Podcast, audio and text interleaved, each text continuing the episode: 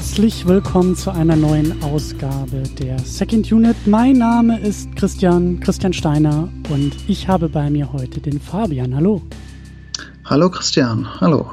Äh, wir besprechen heute Forrest Gump, ähm, ein Filmklassiker, ein riesengroßes Filmwerk, glaube ich, und tatsächlich einer deiner Lieblingsfilme, oder? Einer meiner Lieblingsfilme, ja. Ähm, ich hatte es ja schon mal vor zwei Jahren, als ich hier zu Gast war, in der Dunkirk Unit, äh, glaube ich, erwähnt. Äh, ja, seit 13, 14 Jahren, seitdem mir mein Vater den Film mal gezeigt hat, ist das wohl einer meiner Lieblingsfilme, ja. Und du hast auch das gemacht, was ich, also wir haben schon vor zwei Jahren tatsächlich äh, gepodcastet und ich kann mich auch dran erinnern, dass äh, Forrest Gump da auch, ähm, dass du den erwähnt hast. Und ich glaube auch, dass wir noch irgendwie nach der Aufnahme oder so, glaube ich, noch ein bisschen drüber gequatscht haben oder irgendwie nochmal geschrieben haben. Aber irgendwie hatte ich auch schon seit Dunkirk dich und Forrest Gump so äh, in Kombination irgendwo so ganz, ganz äh, tief in meinem Hinterköpfchen. Aber du hast ja noch den hervorragenden Schritt gemacht und bist bei uns auf der Website auf dieses Mitmachformular gegangen und hast dich da auch noch in eine äh, Google, äh, in ein Google-Formular eingetragen. Und ja. äh, dann ploppt bei mir meine E-Mail auf und dann gucke ich in das Formular rein und sage, ach ja, stimmt. Und dadurch äh, haben wir jetzt nochmal diesen Film hier in der Sendung. So hast du mich an die Angel bekommen. So sieht's aus. Eigentlich, eigentlich, eigentlich hast du mich, glaube ich, an die Angel genommen und eigentlich war der so. auch schon gesetzt. Aber äh, genau, und das ist halt, ja, zwei Jahre her, dass wir Dunkirk gemacht haben. Mhm. Hm, kommt mir wie gestern vor, aber. Ja. ja. Nächstes Jahr ist schon der nächste Nolan. Oh ja, oh ja. Nolan ist momentan auch so ein Thema. Äh, in der letzten Superhero Unit über Dark Knight gesprochen äh, und über Prestige hier in der Second Unit und äh, irgendwie bin ich auch gerade im Nolan-Fieber. Aber ja. Aber über Nolan kann man immer reden. Über Nolan kann, ich tue es auch die ganze Zeit, ich tue es auch die ganze Zeit ohne Mikrofon, deswegen ist das so, äh, ja, aber äh, genau, über Nolan wollen wir nicht reden. Wir wollen ein bisschen über Forrest Gump sprechen und wahrscheinlich auch über Tom Hanks und ähm, ich glaube auch ein bisschen über Robert Zemeckis. Und äh, ja, bevor wir das tun, äh, mache ich wie immer einen kleinen Schlenker, mache einen kleinen äh, Eigenwerbeblock, denn ihr könnt diesen Podcast hier unterstützen bei Patreon und bei Steady. Ihr bekommt unter anderem ähm, die State of the Unit einmal im Monat, ein Blick hinter die Kulissen. Ihr bekommt auch eine Pre- oder Post-Show äh, mit Tamino zusammen, mit dem ich einmal im Monat podcaste und ein bisschen mehr noch drumherum plapper. Und ihr bekommt auch Zugang zu Livestreams. Also das hier äh, wird natürlich aufgezeichnet. Also wenn ihr das hier hört, dann hört ihr das wahrscheinlich als Aufzeichnung. Aber ihr könnt es auch live hören, live dabei sein und in der Regel euch auch live hinzuschalten mit Kommentaren oder mit Ergänzung über Twitter.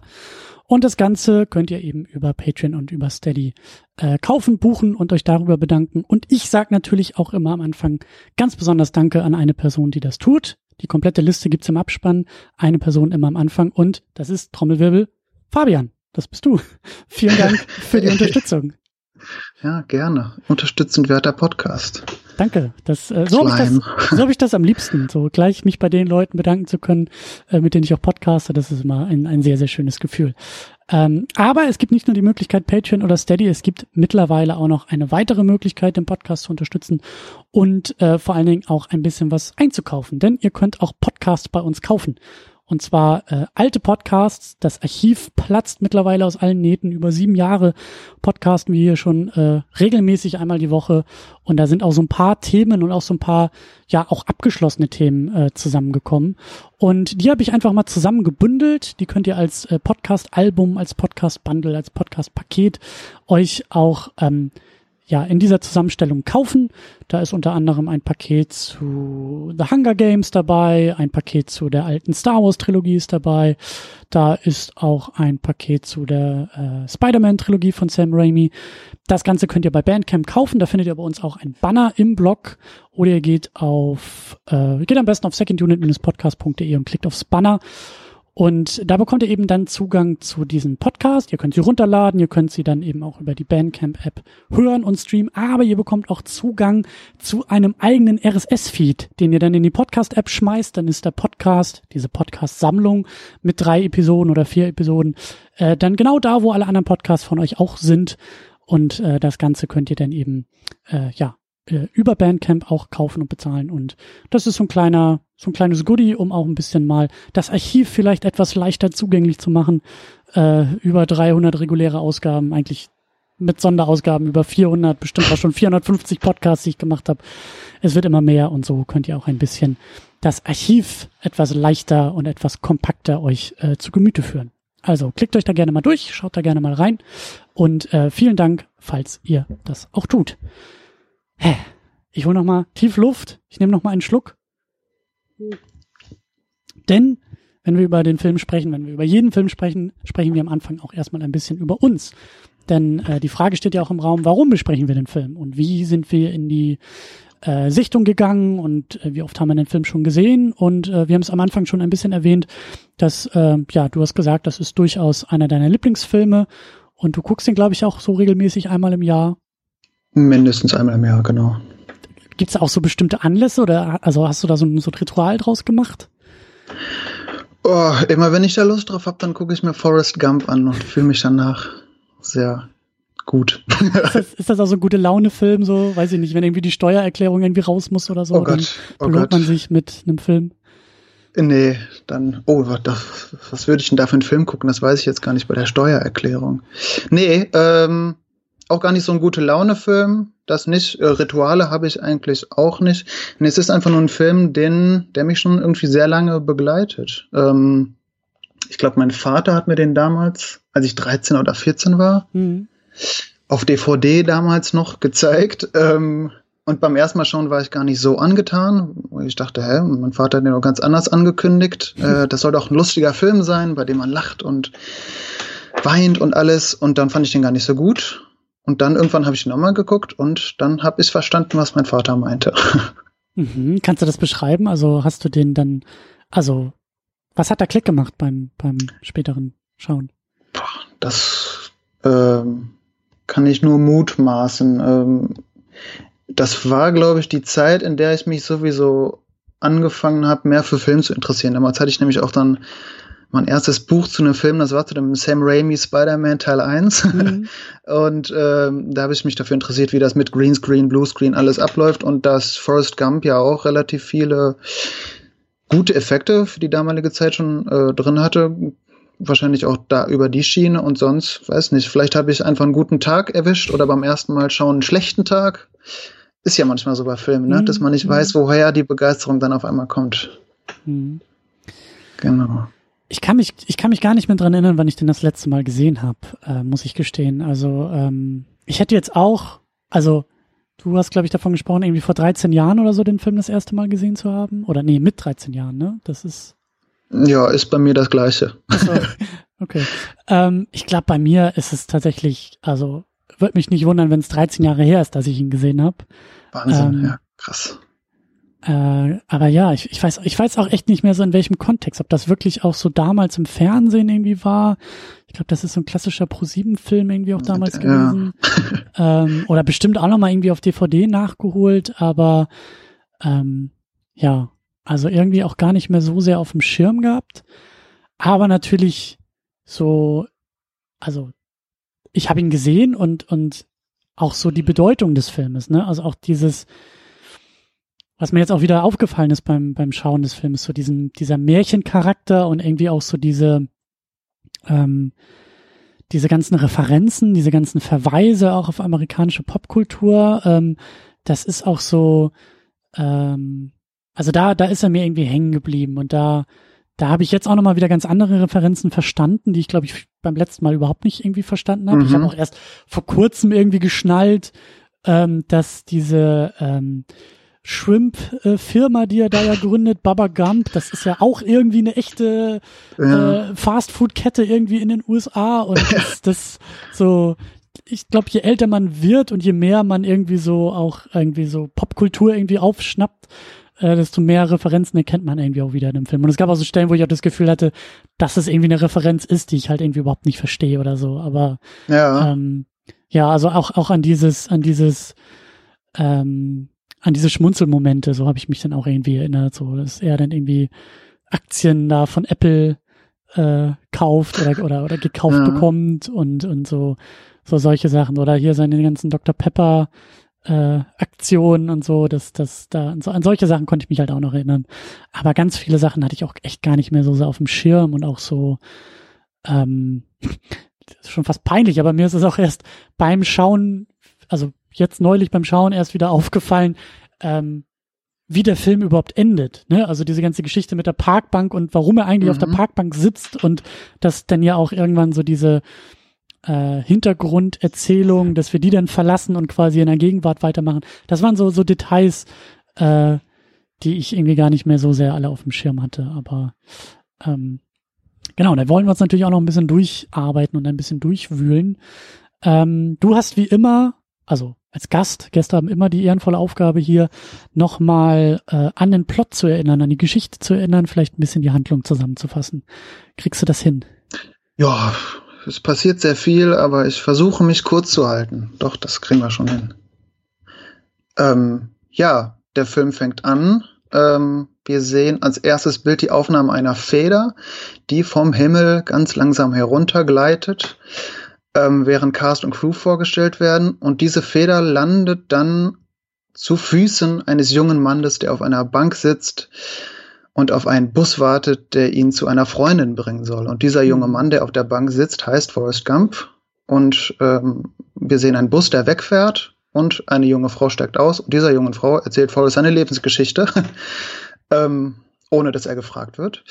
Ähm, ja, Forrest ist, glaub, ich habe das nachgelesen, 1951 ist er in Greenbow, Alabama, bei seiner Mutter aufgewachsen.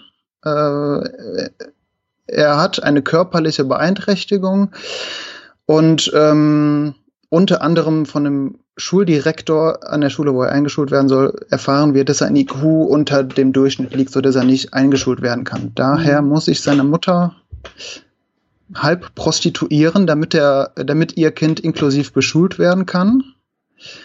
Und ähm, dann sehen wir unter anderem, wie Forrest ähm, im Schulbus fährt und niemand äh, einen Platz für ihn freimacht außer die Liebe seines Lebens, Jenny. ähm, genau.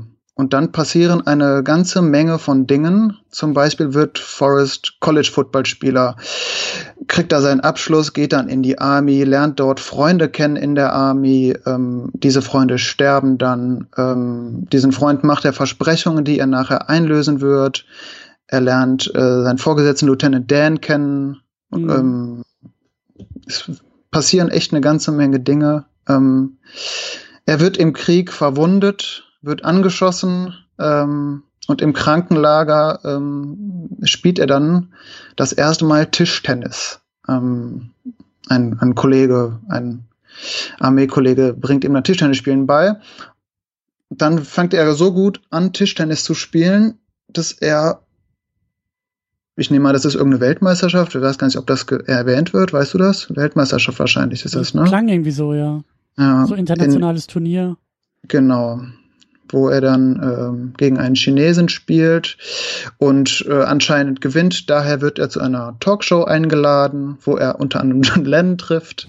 Ähm, als er die Talkshow verlässt, ähm, trifft er auf seinen alten Vorgesetzten Lieutenant Dan wieder ähm, der ihm einige Vorwürfe macht.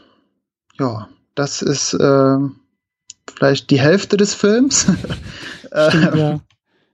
Ähm, was passiert dann? Er wird ähm, reich. Er wird reich. Er wird genau. zwischendurch, glaube ich, irgendwie immer wieder mal, mal reich oder zumindest irgendwie berühmt. Aber äh, mit Lieutenant Dan gründet er dann ja die Firma Baba Gump Shrimps, äh, mit der er also, ne, hat er ja seinem, seinem Armeekollegen genau. versprochen. Ähm, damit wird er dann reich und trifft auch immer wieder ähm, diese, diese Überschneidung, wie du sagst, mit der Liebe seines Lebens mit Jenny, ähm, auf die er immer wieder trifft und ähm, eigentlich dann auch einen Antrag macht, ein Familienleben sich herbeisehend, aber das klappt alles nicht so. Und ähm, ja, dann erfahren wir eigentlich auch so im Laufe der Handlung, doch das war dann ja auch noch als Rückblende, dass Jenny dann irgendwann wieder bei ihm ist oder die wieder aufeinandertreffen mhm. und er erfährt, dass er einen Sohn hat. Ja. Und äh, da, das dann holt so diese, diese Rückblende, holt dann eben äh, die Rahmenhandlung halt ein und äh, wir sehen dann halt, dass Forrest auf dieser Parkbank sitzt oder auf dieser Bushaltestelle, bei dieser Bushaltestelle sitzt, weil er eben Jenny und seinen Sohn besuchen will.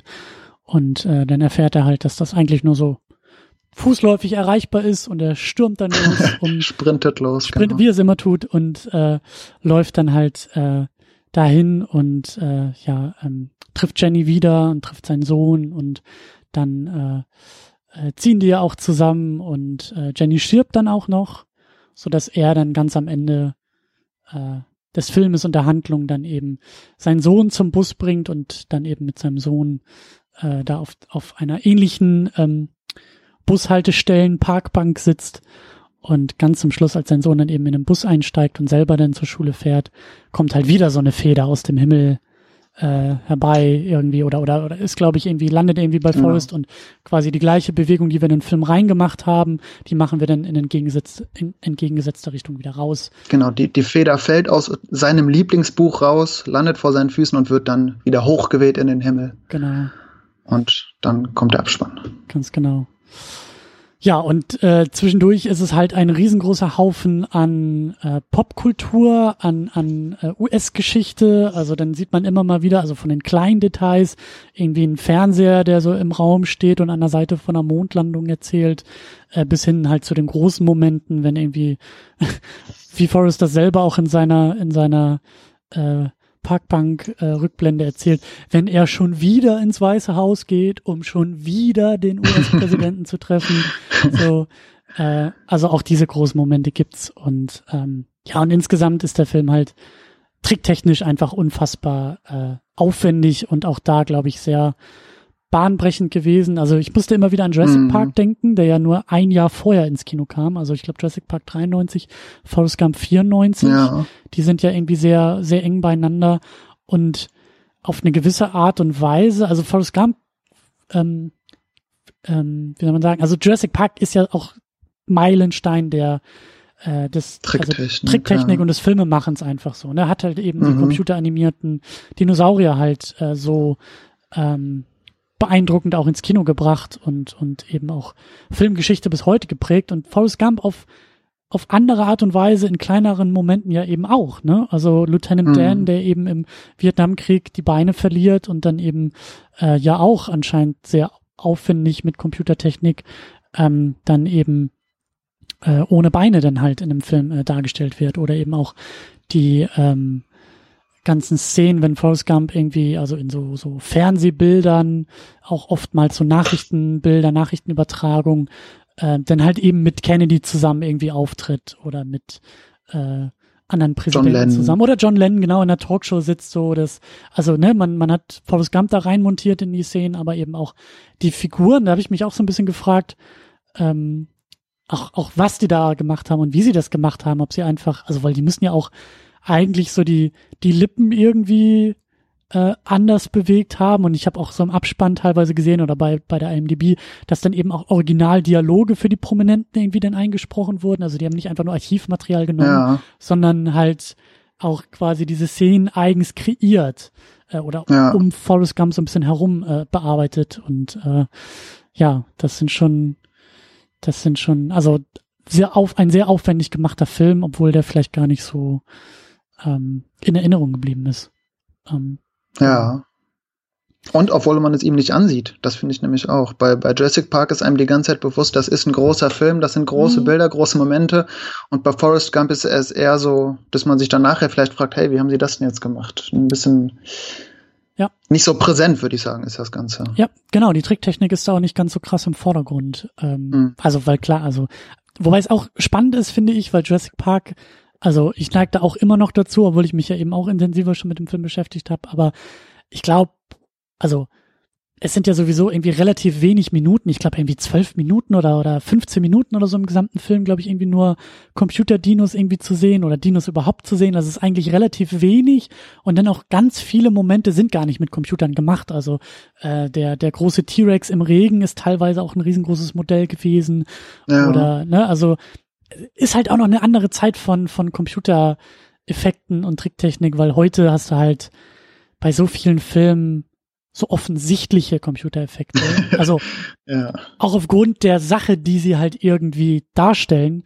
Und hier hast du halt eben so, so viele oder eher Effekte im Detail und in, ja, so in Montagen und sowas. Und das ist schon, schon eine andere Hausnummer auf jeden Fall.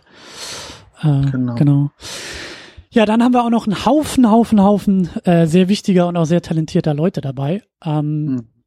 Ich würde mal sagen, an erster Stelle äh, vielleicht Robert Zemeckis, der Regisseur des Filmes, ähm, über den du auch noch ein bisschen sprechen wolltest. Du hast nämlich auch noch äh, weitere Filme von ihm geschaut und die sind auch so motivische Verbindungen aufgefallen. Äh, Teilweise, zu, ja. ja.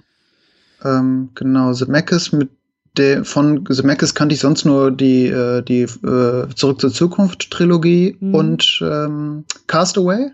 Hast Ach, du den gesehen? Von ihm. Ja, der, der, ja, hier der auch mit Tom Hanks, ne? Hier. Auch mit Tom Hanks, ja, genau. Ja, klar. Und ich finde Robert Zemeckis ist so ein Regisseur, wenn man auf den in der IMDb klickt, dann denkt man auf einmal, was? Der hat auch äh, keine Ahnung, Polar Express gemacht und Contact und Flight. Das sind irgendwie so Filme, die man nicht so auf dem Schirm hat, weil der Robert Zemeckis auch nicht so präsent ist oder weil, weil nicht so ein Bohai um seine Person gemacht wird wie bei Spielberg, Peter mhm. Jackson oder Nolan oder jetzt Tarantino mhm. gerade wieder. Ähm, genau, ich habe ja in den letzten Tagen noch mal ein paar Filme von ihm angeguckt. Äh, natürlich Forrest Gump muss muss ja sein. Contact und Castaway habe ich mir noch mal angeguckt. Ähm, Polar Express, Beowulf und Christmas Carol, die habe ich übersprungen. Dafür habe ich mir Flight Alight und äh, genau und Contact, wie gesagt, angeguckt. Und motivisch ist mir da vor allem aufgefallen, ähm, das ist bei ihm oft, wie wir nachher auch noch besprechen werden, um eine gewisse Form von Religion und Atheismus geht. Mhm. In Contact ist das ja auch relativ präsent mal im Mittelteil, wo wirklich äh, dann ganze Religionen kritisiert werden und das Christentum vor allem.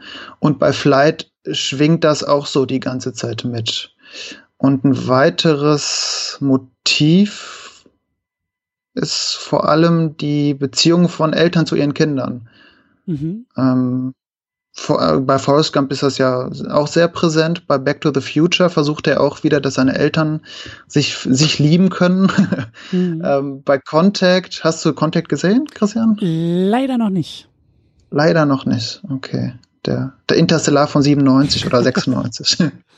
noch nicht so schön. Ähm, da geht's auch ähm, um die Beziehung von Tochter zu Vater. Bei Elite schwingt das mit und bei Flight wird da auch so eine, so eine Geschichte, Vater-Tochter-Geschichte aufgemacht. Also das scheint ein Thema zu sein, was ihn sehr beschäftigt. Mhm. Genau. Und künst, künstlerisch ähm, würde ich sagen, merkt man, dass er ein Schüler von oder dass Steven Spielberg sein Mentor ist. Stimmt, ja, mit, mit Zurück in die Zukunft, ne? Ich glaube, Spielberg hat es irgendwie ähm, produziert, oder? Spielberg ist ja. irgendwie auch damit dabei gewesen, oder nicht? Das kann gut sein, ja. Vielleicht bilde ich mir das auch gerade nur ein. Ähm, ja, aber das ist so, Spielberg ist irgendwie ein guter Vergleich, weil ich finde, ähm, also Forrest Gump ist halt, ist halt, ähm, geht irgendwie für mich auch so ein bisschen in die Richtung von Spielberg. Es ist sehr mhm. schwer, finde ich, mit dem Finger drauf zu zeigen. Vielleicht schaffen wir das auch am Ende noch mal ein bisschen darüber zu sprechen. Auch ähm, wenn wir vielleicht noch mal ein bisschen über Tom Hanks noch mal ein bisschen mehr äh, reden. Aber es ist irgendwie, es ist so, ja, es ist vielleicht auch so dieses Filmverständnis und vielleicht auch diese Art von Geschichten, die da erzählt werden. Also gerade wenn du sagst, äh, Robert Zemeckis arbeitet sich irgendwie auch immer an Eltern-Kind-Beziehungen ab, dann denke ich auch sofort an Spielberg, der zumindest immer so ja. viele Filme aus Kinderperspektive, aus kindlicher Perspektive auch irgendwie erzählen lässt. So. Ähm, und auch bei Robert Zemeckis finde ich es oft so dieses, ähm, was vielleicht auch so eine gewisse kindliche Assoziation irgendwie hat, so dieses ähm, der Blick fürs Wunderhafte. Und das meine ich jetzt gar nicht religiös, sondern eher so mhm. für für so ähm, so tiefergehende Momente irgendwie auch. Also gerade hier so ähm, ähm, auch auch so ein bisschen märchenhaft vielleicht, ne? Forrest Gump ist halt irgendwie ja. so ein Filmmärchen, so ein so ein filmisches Märchen und auch so durch diese Rahmenhandlung und diese Nummer da auch mit der Feder und so, da denke ich auch, ja, irgendwie erinnert mich das so ein bisschen an Spielberg. Das ist nicht Spielberg, aber irgendwie ähm, hätte ich auch so den Eindruck, dass wenn die beiden aufeinandertreffen, dass die sich gut verstehen würden, Steven Spielberg ja, und Robert Zemeckis. Das, so. das geht mir ganz genauso. Ja. Und ich finde auch vor allem äh, handwerklich merkt man das. Ich weiß nicht, ob das Video auf YouTube kennst, in dem erklärt wird, wie Steven Spielberg mehrere Shots quasi in einer Aufnahme kombiniert, damit er nicht zwischen den Aufnahmen schneiden muss. Mhm.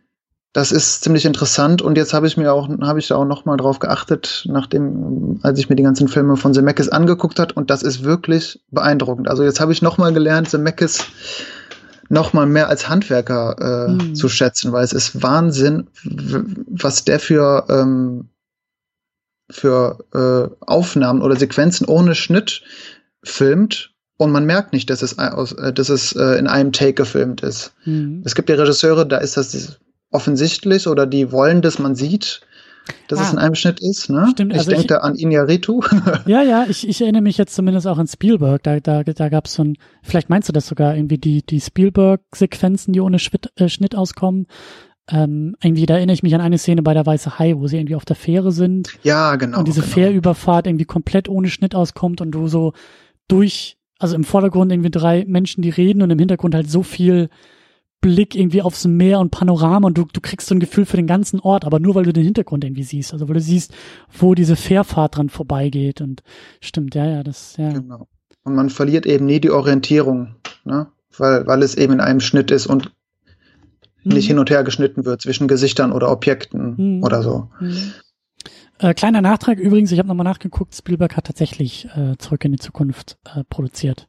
Ah ja, also okay. Hatte ich, hatte ich das doch richtig in Erinnerung, ja. Hast du richtig im Kopf, ja. Genau. Ähm, ja, dann zu, zu Forrest Gump, was mich äh, überrascht hat, was ich jetzt erst gelernt habe. Das Ganze basiert auf einem Roman. Der Roman ist von Winston Groom.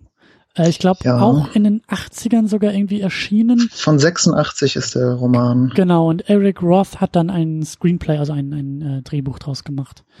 Ähm, ja. Aus dem Buch. Ja.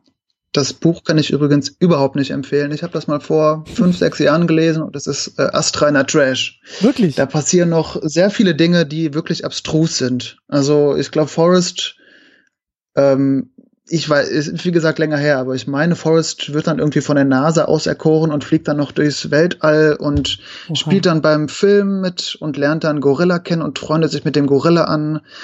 Irgendwie äh, Oha. Sehr, sehr abstruse Dinge. Zum Glück wurden die rausgeschnitten ich, oder rausgeschrieben. Ich habe auch gelesen, dass, ähm, dass es auch irgendwie äh, starke Änderungen, glaube ich, auch bei der Person äh, Forrest Gump irgendwie gab. Also ich glaube, dass da irgendwie auch, ich glaube, der hat im, im Buch irgendwie auch mehr geflucht und so ein bisschen ja. so äh, spitzzüngiger irgendwie unterwegs. Und hier ist es ja sehr äh, familienfreundlich alles so, aber.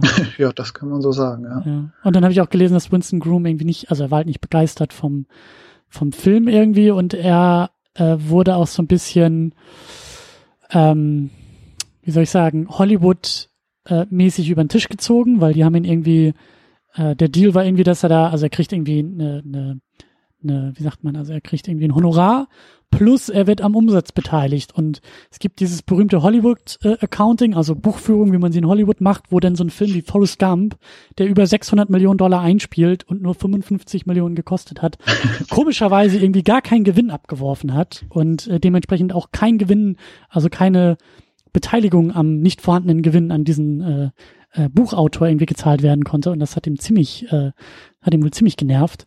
Und dann haben sie es halt irgendwie so gelöst, dass halt, ähm, was ich vorher auch nicht wusste, dass es halt eine Fortsetzung gibt. Also es gibt halt äh, nach dem Film hat er dann eben nochmal eine, eine weitere Geschichte um Forrest Gump in, in Buchform geschrieben, in Romanform.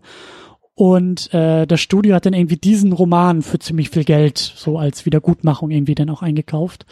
Und äh, bis heute ist da ja nichts draus, draus geworden, aber es gibt wohl irgendwie, äh, ja, es gibt wohl auch Drehbuch, äh, wie sagt man, Entwürfe für ähm, eine Fortsetzung zu Forrest Gump.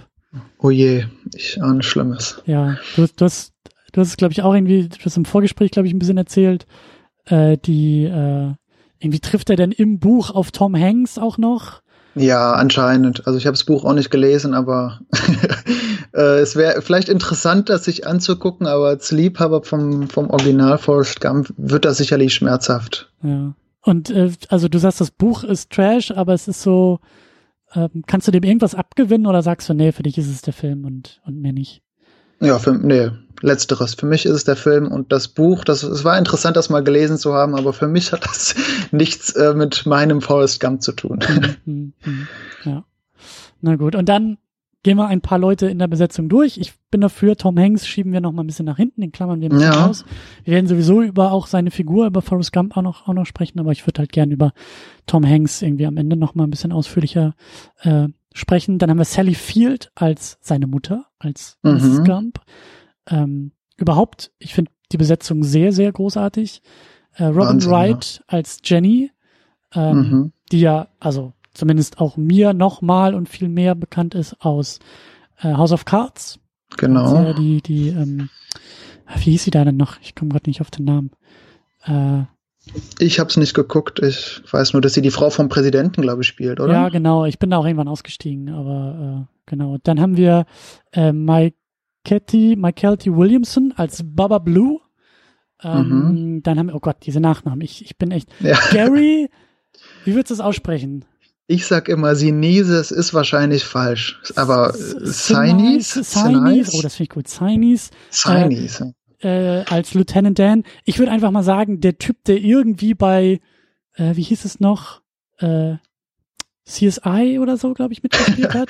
ja, ja, ja, stimmt, ja. Und ähm, ich wusste noch, dass Forrest Gump Jr also von, von einem bekannten Schauspieler, mhm, von einem bekannten mhm. Kinderschauspieler gespielt wurde. Ähm, aber ich wusste nicht mehr, welcher es war. Ich musste dann auch, also ich habe während des Films nochmal schnell nachgeguckt, weil ich das einfach nicht, ich konnte es nicht auf mir sitzen lassen. Es ist Haley Joel Osment, der hier schon ja. als äh, kleiner Forrest ähm, unterwegs ist, der dann später Six Sense gemacht hat und da ja dann nochmal in späteren Kinderjahren auch nochmal sehr populär wurde.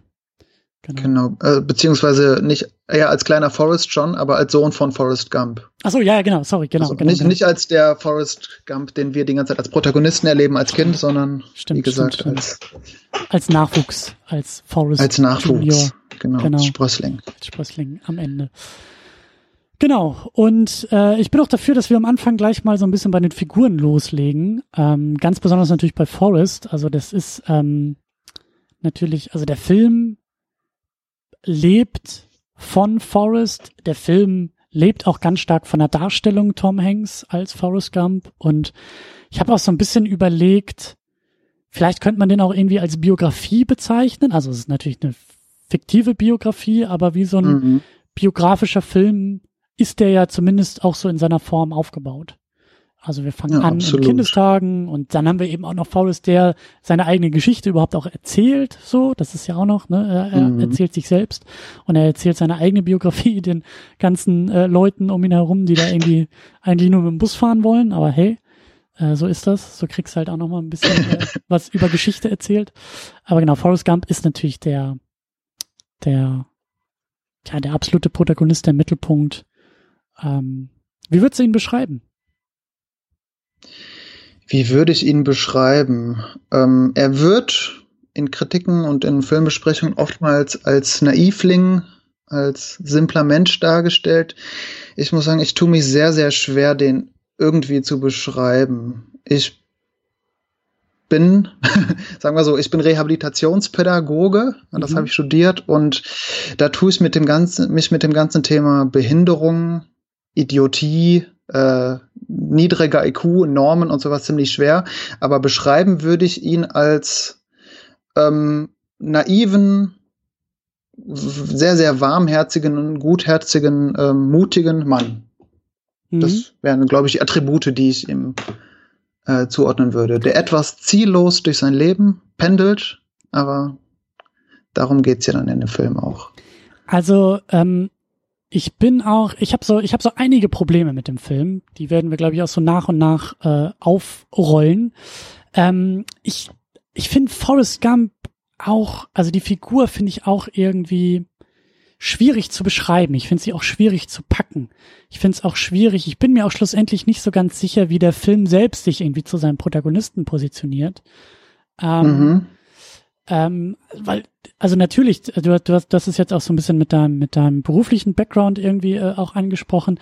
Ähm, der Film selbst spricht es auch immer mal wieder an. Ähm, gleich am Anfang lernen wir das ja eben auch. Forrest Gump hat einen IQ von 75, ähm, ist also liegt damit unter dem Durchschnitt und man merkt es ja auch so an seiner Art, dass er äh, so manche Sachen nicht so richtig versteht und so dieses einfache Gemüt, würde ich auch irgendwie sagen. Ähm, und dann ist es halt so, dass der Film halt drumherum über Figuren, über andere Figuren, das auch sehr herablassend manchmal ausspricht und sagt, na ja, äh, also viele andere Figuren sagen, er ist ein Idiot oder er ist dumm. Das ist ja auch so ein, so ein laufendes Zitat in dem Film, äh, dass ihn Leute ansprechen und fragen, sag mal, bist du eigentlich dumm? Und er sagt, na ja, dumm ist der, der Dummes tut. Ähm, so als Antwort darauf. Und ich weiß nicht, ich, wie, wie, wie würdest du das einordnen? Also scheinst du ja auch irgendwie so ein bisschen schwer zu tun. Also, ähm, wie, wie würdest du das einordnen, wie der Film mit ihm da so umgeht? Findest du das, findest das gerecht? Ähm, findest du das fair? Ich habe mich auch gefragt, macht der Film sich über ihn lustig im Laufe der Zeit? Ich weiß es ehrlich gesagt nicht so genau. Ich glaube, der Film nimmt seinen Protagonisten sehr, sehr ernst. Äh, und ich glaube nicht, dass der sich über den lustig macht. Ich glaube, Robert Zemeckis vor allem liebt Forrest Gump als Figur. Ähm, und du hast gerade gesagt, dass die anderen Figuren teilweise ziemlich herablassend ihm gegenüber sind. Das sehe seh ich genauso, das sind die. Ähm, ich finde aber nicht, dass der Film das ist. Äh, ich glaube, diese ganzen herablassenden Bemerkungen und die Attitüde, ähm, die Forrest oft entgegenschlägt, ähm, ist jetzt keine Gesellschaftskritik, das wäre überzogen, mhm. aber ist schon, ähm, diese Bemerkungen werden kritisiert. Das, das würde ich schon sagen. Also ähm, die, die, die herablassenden Bemerkungen drumherum, oder, oder wie meinst du das? Genau, die herablassenden Bemerkungen drumherum. Nicht Forrest an sich für sein, für sein Wesen, mhm. sondern eben äh, die Leute um ihn herum, die so über ihn denken. Mhm.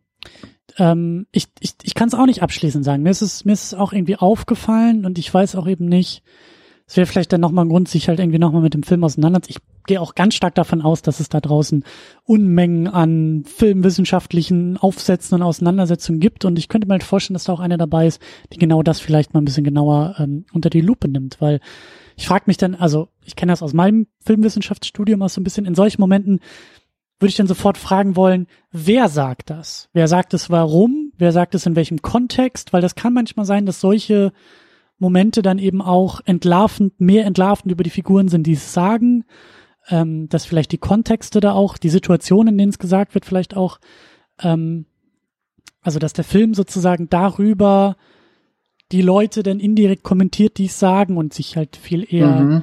ähm, dagegen positioniert, so, weil nur weil die Leute es aussprechen, das ist auch nicht automatisch, dass es die Aussage des Films sein muss. Und mir ist zumindest eine Sache aufgefallen am Anfang, als ich auch noch ein bisschen mehr so darauf geachtet habe. Und ähm, also ich glaube, so abschließend, ich glaube, so Forrest Gump auch als, als ähm, Protagonist ist vielleicht auch nicht unproblematisch. Ähm, aber was mir denn, also womit ich denn vielleicht auch dem Film und der Figur so ein bisschen entgegenkommen würde, äh, mir ist es im Kontext von Rassismus aufgefallen wo ähm, ja. ich irgendwie da an einem, an einem College von Forest irgendwie äh, die ersten äh, schwarzen Studierenden äh, auf den Campus durften und ähm, also der Film sehr deutlich Rassismus thematisiert und Forrest halt so derjenige ist, über seine sehr einfache Art und Weise, der es gar nicht versteht. Und da dachte ich dann auch, dass der Film eher sagen will, so, dass das ganze Konzept von Rassismus eigentlich, eigentlich total unsinnig ist. Also dass halt mit der Figur von Forrest, die halt so gutherzig und auch ein bisschen einfach gestrickt ist, dass sie gar nicht auf die Idee kommen würde, dass es etwas wie Rassismus gibt. So. Ja. Kann vielleicht auch wieder der ganzen Sache ein bisschen unsensibel gegenüber sein, weil Rassismus halt eben mehr ist als einfach nur ein, ähm, ein, also ne, so dieses, naja, wenn du ihn irgendwie nicht verstehst, dann geht er schon von alleine weg oder so.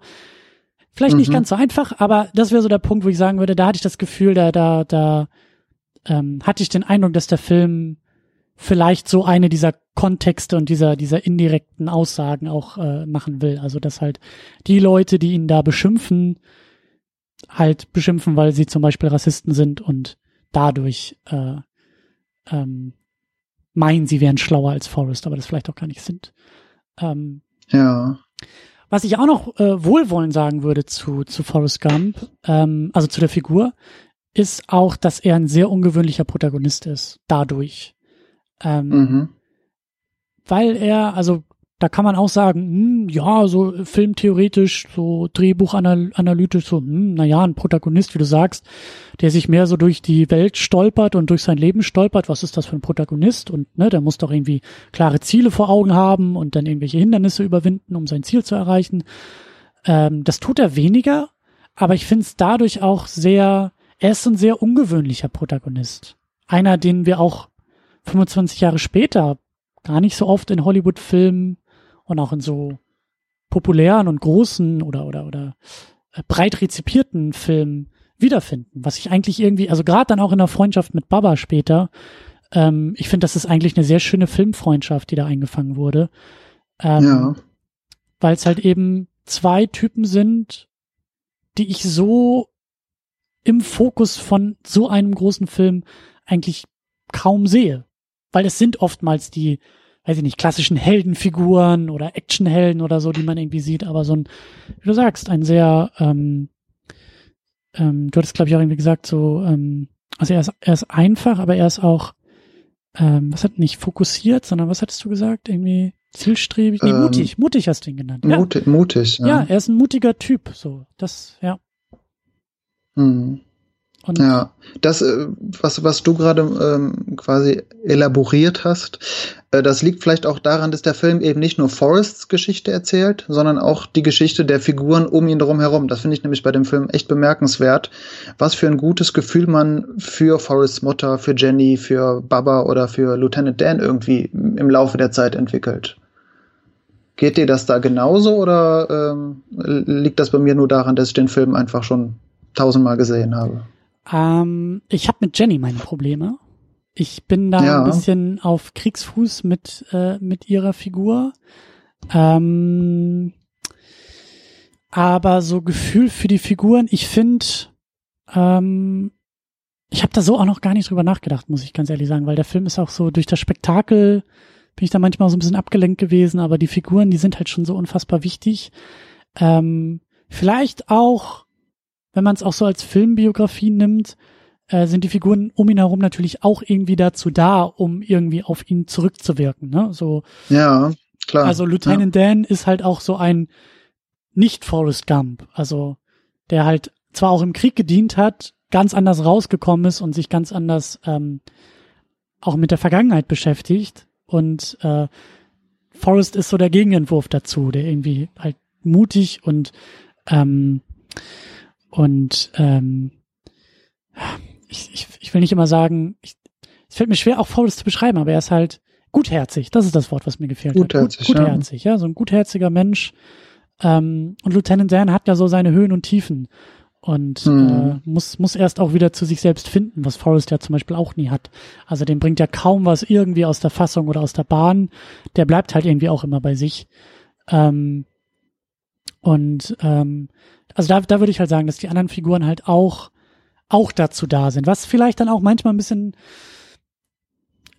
in manchen Momenten auch die Figuren ein bisschen zu kurz kommen lässt. Ich fand es auch ein bisschen schade, dass Baba, also wie gesagt, die, die Freundschaft zwischen den beiden finde ich wirklich schön. Also ich finde es wirklich, ich finde die beiden zusammen wirklich toll, ähm, weil sie ja. beide so gutherzig sind und weil sie beide auch irgendwie ähm, der Film hat auch so seine kitschigen Momente, aber ich finde es halt irgendwie schön, wenn Baba sich da in, in Vietnam irgendwie an Forrest anlehnt und sagt, hier Forrest, ich lehne mich an dich und du lehnst dich an mich und dann müssen wir nicht genau. im Schlamm schlafen. So. Und das ist irgendwie, ja.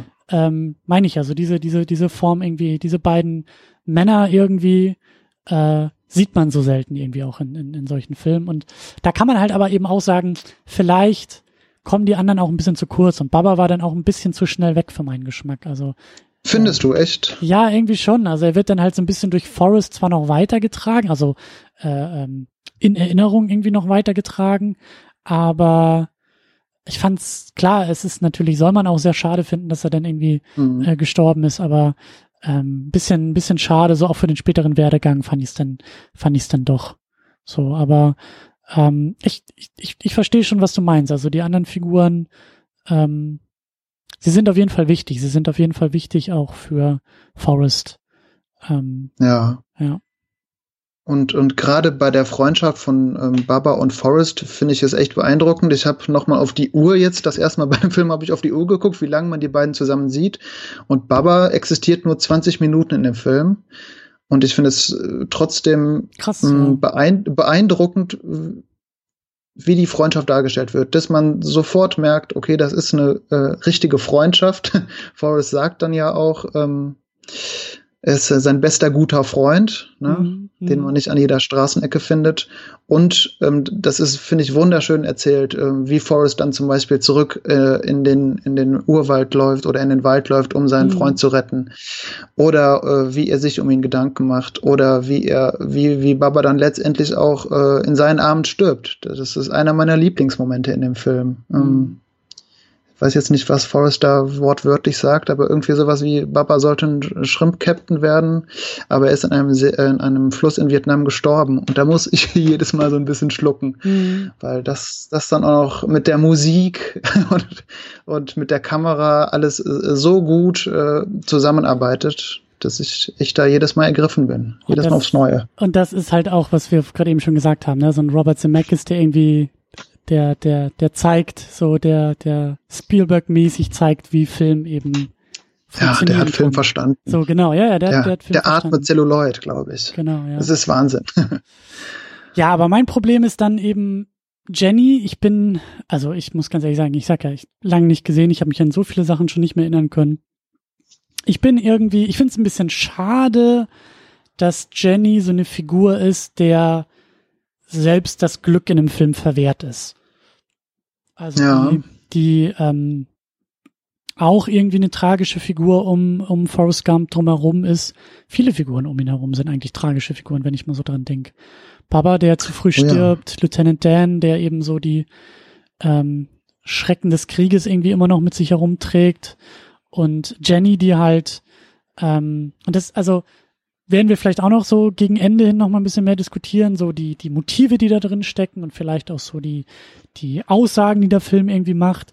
Ähm, mhm. Das finde ich halt bei Jenny so ein bisschen, sie ist halt so, äh, Forrest ist der, der, der, Forrest ist bei sich und Forrest ist auch so ein bisschen ähm, aus der Zeit gefallen und er stolpert auch so durch die Zeit. Ne? Das ist ja auch das, was ihn so ausmacht.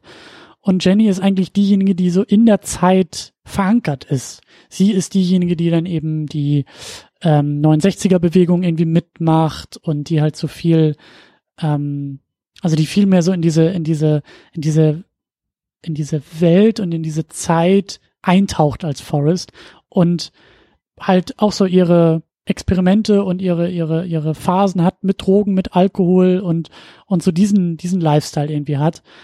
Und ja. es ist ein bisschen schade, dass sie in meiner Augen auch ein bisschen zu doll darauf, darauf äh, reduziert wird. So, das, also auch da, sie ist der Gegenentwurf zu Forrest. Forrest ist der, der, der Good Guy, wenn man so will, der halt keine der Drogen nimmt. Genau. Ja, und der, der, der so sauber bleibt. Und sie ist halt diejenige, die, ähm, die halt immer wieder auch fällt und Forrest, der sie dann meint, aufheben zu müssen oder retten zu müssen so, das ist halt auch irgendwie, sie kommt halt einfach sehr kurz in dem, in dem Film, finde ich. So.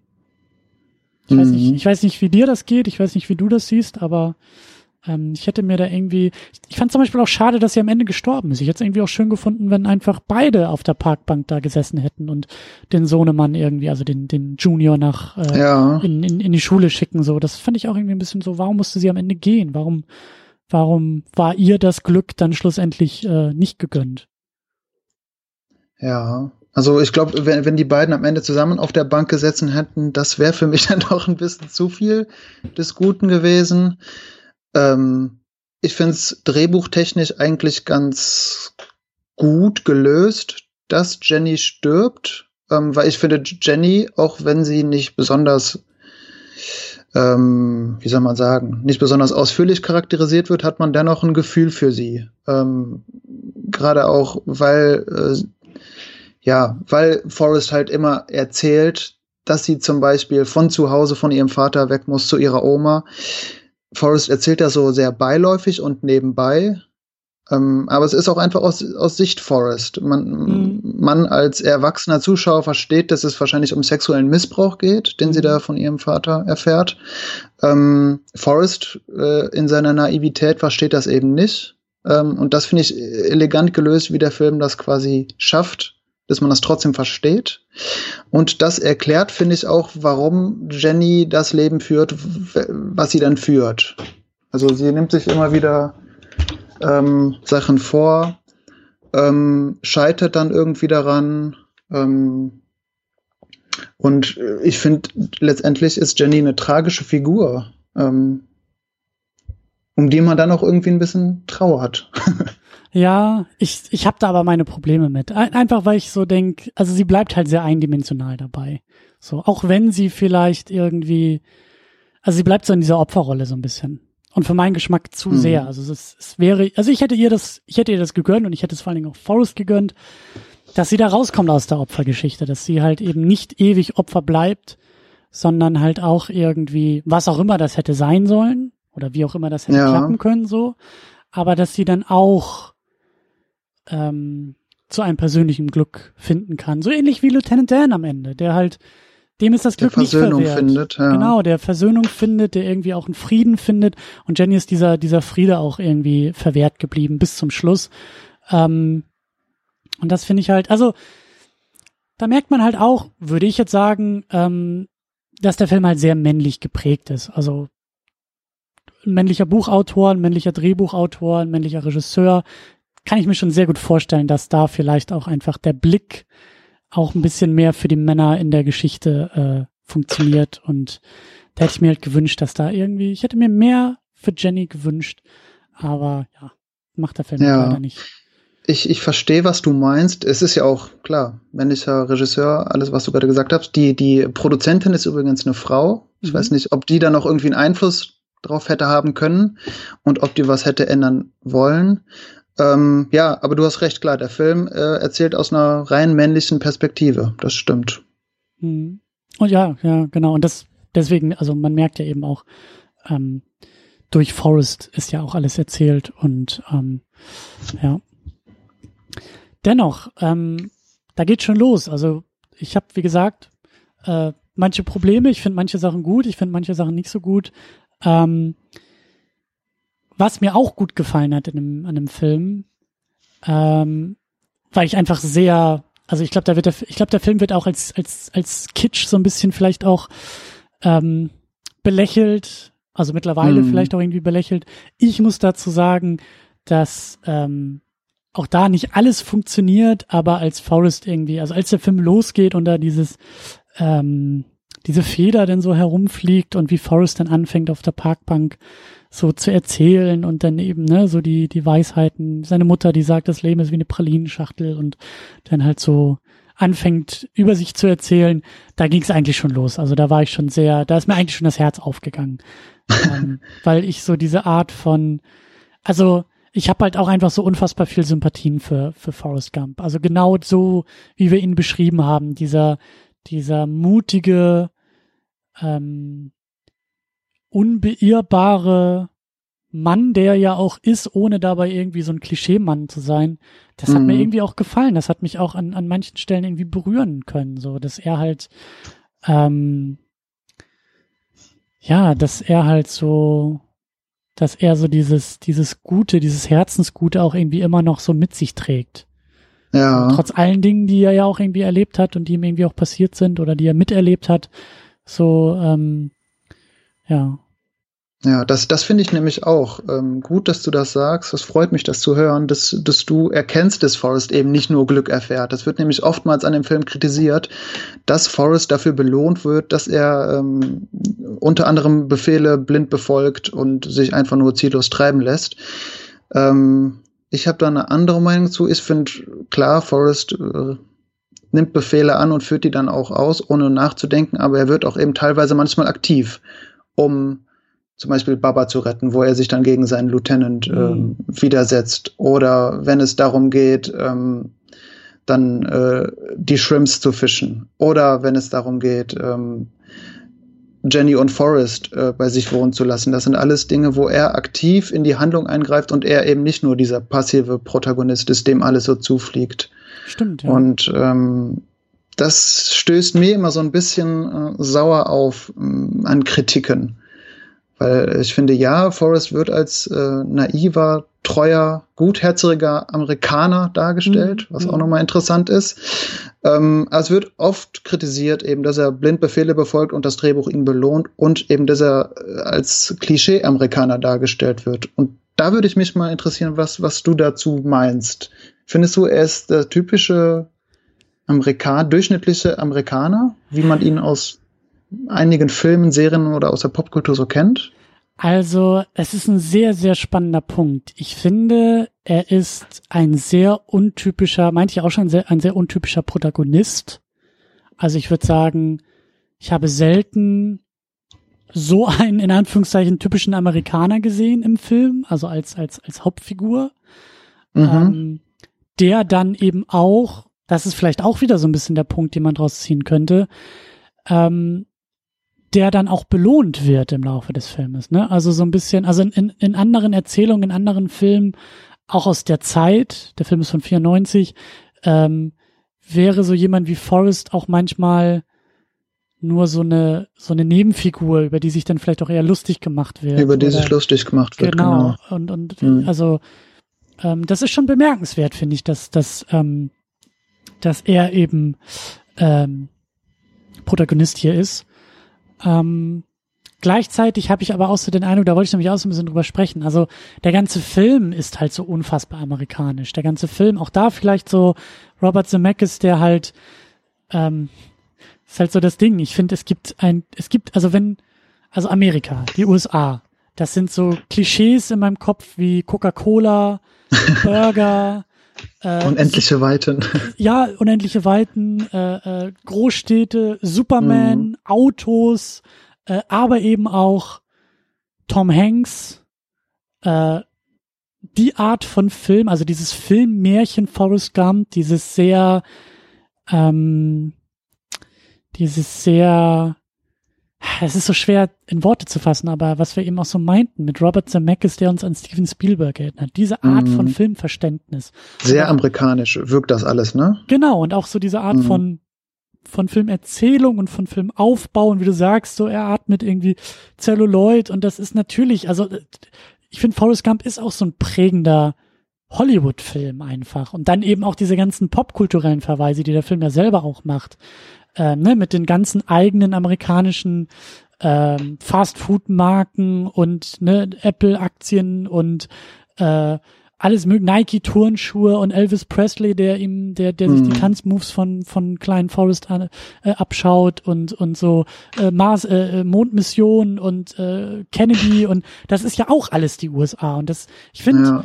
der Film, und das, das ist nämlich so das Ding, der Film atmet so stark die USA und erzählt auch so stark die USA. Also es ist irgendwie schon sehr, ähm, also mir ist das schon auch aufgefallen, dass es halt, es, es reibt sich, es arbeitet sich ja ab an der US-Geschichte und erzählt dabei eben auch, also das ist, Forrest Gump ist ein US-Film, ein Film aus den USA, bei dem sich die USA auch selbst erzählen. Er ist sehr mhm. US-amerikanisch in seiner Art, in seiner, in seiner Gestaltung, in seiner Erzählweise oder in, auch in seiner Erzählung.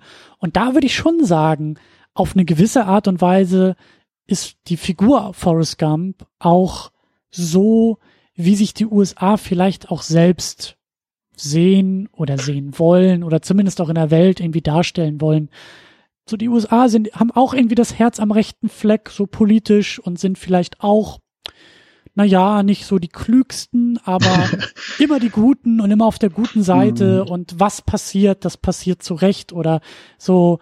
Das finde ich halt auch. Und da gerät der Film halt eben auch in so eine sehr, können wir auch noch mal ein bisschen drüber schreiten, aber auch in eine sehr konservative Richtung, auch in eine sehr, also politisch konservative Richtung, eben auch über die Figur Forrest Gump, die halt eben anders als Jenny, die sehr progressiv teilweise ist, weil sie bei der Black Panther Bewegung dabei ist als als weiße Frau, weil sie äh, äh, hier bei den Friedensbewegungen dabei ist. Mhm. Und das mhm. ist Forrest Gump ja alles nicht. Das sind ja für ihn alles fremde Welten. Und da finde ich merkt man halt eben auch, dass der Film, also da merkt man auch auch wieder für wen der Film gemacht ist und von wem er gemacht ist. Und ähm, deswegen glaube ich schon, dass da irgendwo, also einerseits ein unfassbar untypischer Protagonist Forrest Gump und gleichzeitig aber auch irgendwie ein typischer äh, Protagonist, wenn man so will. Ja. Wie siehst du das?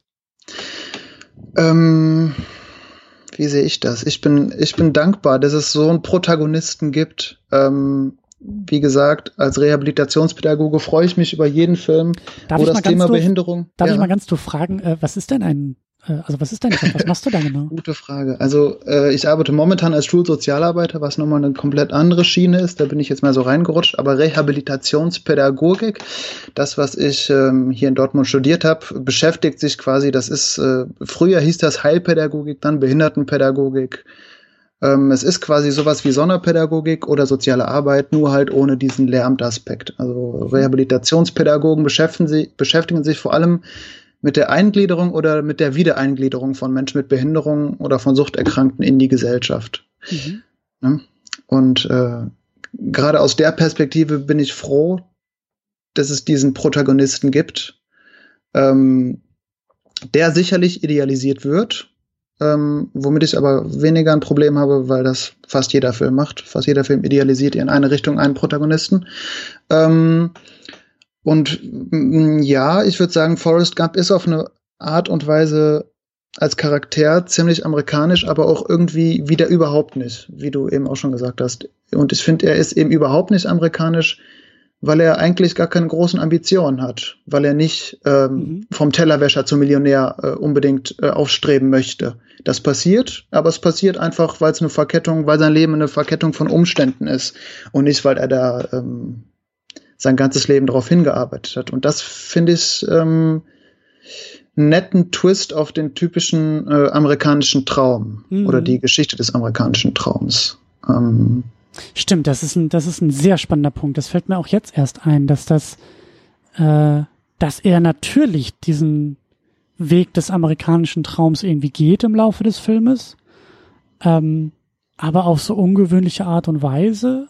Mhm und auch so so beiläufig und das ist ihm auch gar nicht wichtig, wenn man mal so will. Das, also ja, ja das Einzige, was er möchte, ist, dass er mit Jenny äh, zusammen, ja. zusammen ist, ne? Und ja. dass Jenny bei ihm ist. Ihm, ja. ihm, ihm widerfährt so dieses, wenn man so will, Karriereglück aber es ist ihm so unwichtig, weil er das persönliche Glück einfach sucht. Genau. Ähm, ja. Gerade auch irgendwie da die Geschichten dann mit der Shrimp-Firma äh, äh, und wenn er da irgendwie reich wird mit Apple-Aktien und wenn er irgendwie da das Sponsoring da mit, mit Tischtennisschlägern hat und so, das sind ja auch alles Sachen, also er erzählt uns das ja, aber das sind ja auch so Momente, wo, wo er, das fällt mir jetzt auch erst auf. Sehr, sehr interessant, weil ähm, es ist ja so bezeichnet, dass er es selber erzählt, hast du ja auch schon gesagt, viele Dinge mhm. erzählt er und wir wissen ein bisschen mehr als er selber. So, also wir wissen ein bisschen mehr, was es bedeutet, was er da eigentlich erzählt. Und das fällt mir auch jetzt erst auf. So, also es ist einfach so hängen geblieben bei mir, diese, diese, dieses, diese anekdotehafte, anekdotenhafte Szene, wie er da irgendwie in den 80ern den Brief aus dem Briefkasten holt und da ist dieses dicke Apple-Logo dabei. Und er sagt und irgendwie dann nur so, Lieutenant Dan hat, genau, hat in so eine, in so eine, äh, naja, Firma für Früchte irgendwie investiert und dann habe ich da ziemlich gutes Geld gemacht. Aber er macht das ja auch mit so einer Haltung von, oh, das ist mir eigentlich egal. Und dann, ich glaube, also ich meine genau. mich zu erinnern, dass bei dieser Tischtennis Geschichte, da hören wir eine Summe irgendwie, glaube ich, von 20.000 Dollar oder sowas. Irgendwie sowas, ja. Aber bei den, bei allen anderen Sachen wird es auch gar nicht mehr so richtig erwähnt. Also er ist ja, also ihm geht's gut. Er hat sein, sein Haus, sein Anwesen da in Alabama und er muss sich anscheinend nie um Geld sorgen. Aber es ist auch nie ein Thema, wie viel Geld er hat. Es ist nie ein Thema, was er damit macht. Ähm, er fängt nicht an, überheblich zu werden damit. Das Geld verändert seinen Charakter schon mal gar nicht. Mhm. Ähm, das ist auch, vielleicht kann man auch da sagen, ja, da sehen sich die USA auch selbst sehr idealisiert so im Spiegel. Ne, vielleicht, vielleicht möchten sie irgendwie so auftreten oder vielleicht möchten sie gerne, ähm, dass so der amerikanische Traum aussieht. Aber es ist zumindest bemerkenswert. Und es ist mir vorher auch gar nicht aufgefallen, dass da diese indirekte oder diese äh, augenzwinkernde Kommentierung auf den amerikanischen Traum stattfindet durch Forrest ja, Ja. Ja. Und ähm, ich tue mich immer ein bisschen schwer damit zu sagen, dass ein Film etwas macht, weil ein, weil der Protagonist des Films das tut. Ich finde, das sind zwei unterschiedliche Dinge. Ähm, mhm. ob, ob der Film jetzt wirklich hm, ob, ob der Film Amerika abfeiert oder nicht, ich tue mich da ehrlich gesagt sehr, sehr schwer mit. Ich verstehe, wie man auf die Idee kommt oder die Aspekte, die man darin sieht, das lässt sich auch nicht von der Hand weisen, aber trotzdem finde ich, dass er doch auch noch kritisch ähm, kritisch mit das Amerika, wenn der Film das möchte, das Amerika kritisch mit sich selbst äh, reflektiert oder sich selbst reflektiert durch die naive Brille von äh, Forrest. Und das finde ich äh, irgendwie ganz charmant gelöst. Fallen dir da noch, fallen dir da noch Beispiele ein? Ähm, Momente, konkrete Momente?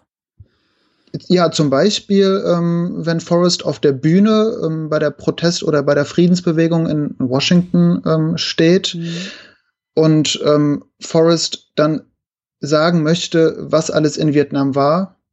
Und ähm, im Endeffekt kommt dann nur dabei raus, ja, und das ist alles, was ich zu dem Vietnamkrieg zu sagen habe. Ja?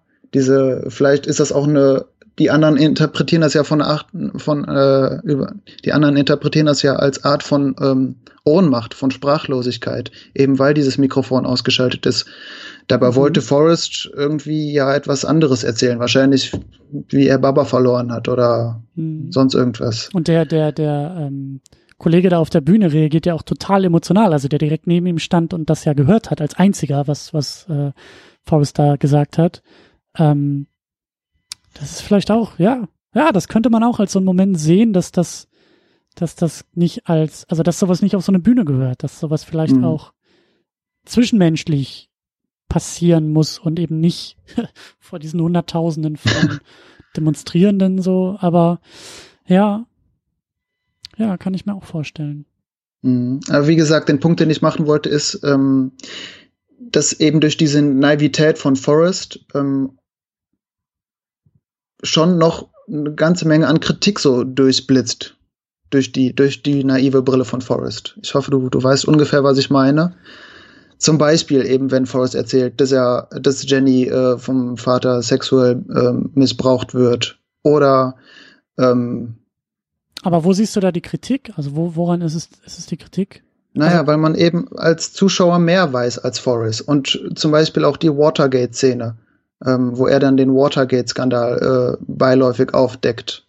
Das sind alles so Momente, wo ich sagen würde, ja, doch, äh, da ähm, ja, fällt mir schwer, das jetzt in Worte zu fassen, aber für mich ist da immer so ein, kritische, ein kritischer Unterton bei, wo man ähm, jetzt nicht sagen kann, äh, yeah, America ist bla bla bla, das Übliche, sondern mhm.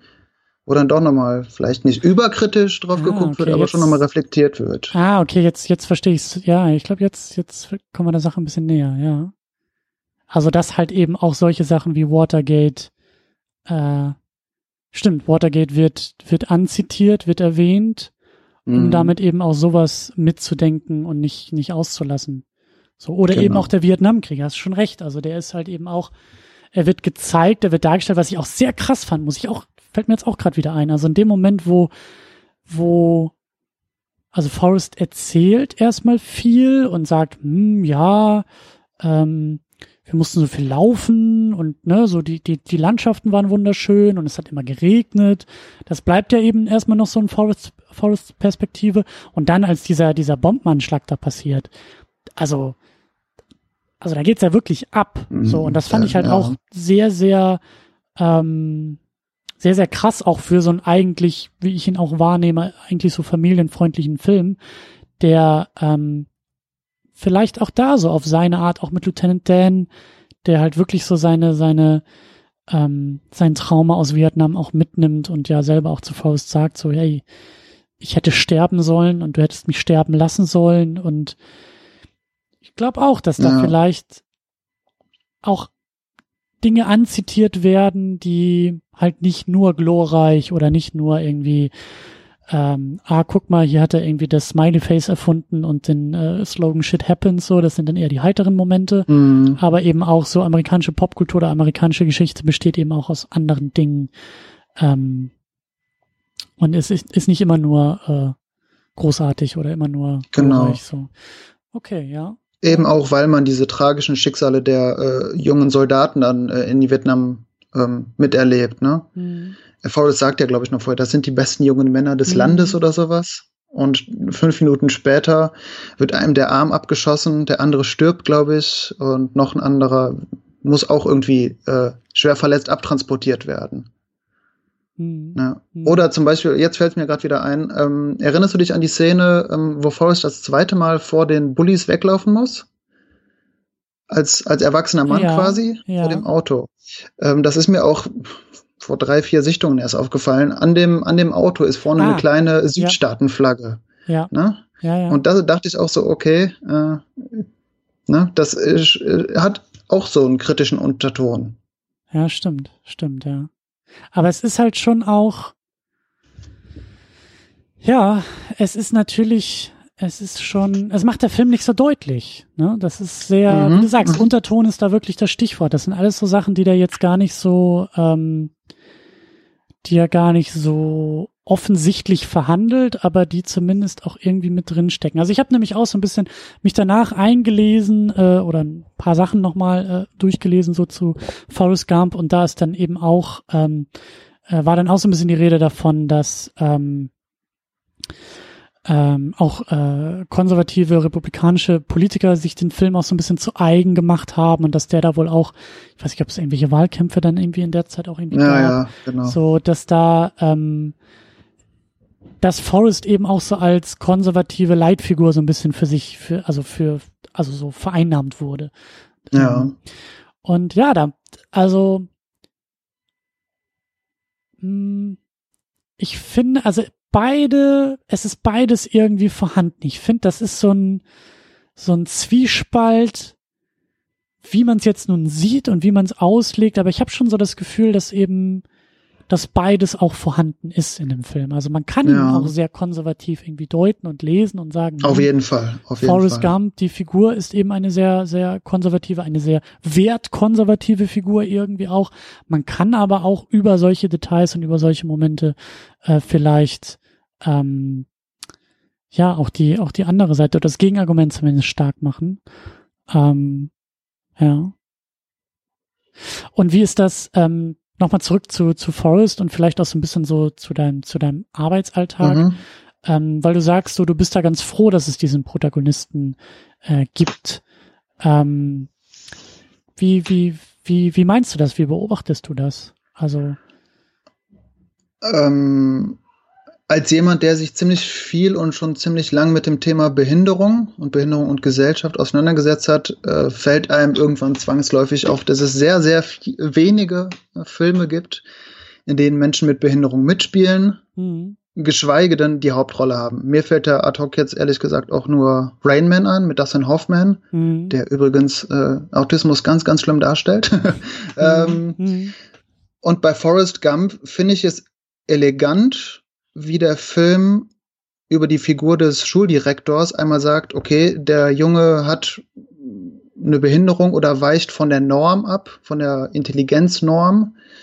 Der Film das dann im Umkehrschluss, oder nicht im Umkehrschluss, sondern im Laufe des Films dann aber immer wieder mit diesem Zitat Dummes, der, der Dummes tut, ähm, völlig nichtig macht. Ne? Also wir mhm. haben einmal dieses amerikanische System von, von wegen, es gibt eine Norm und jeder, der von der abweicht, gehört nicht beschult, gehört nicht in die Gesellschaft, was auch immer.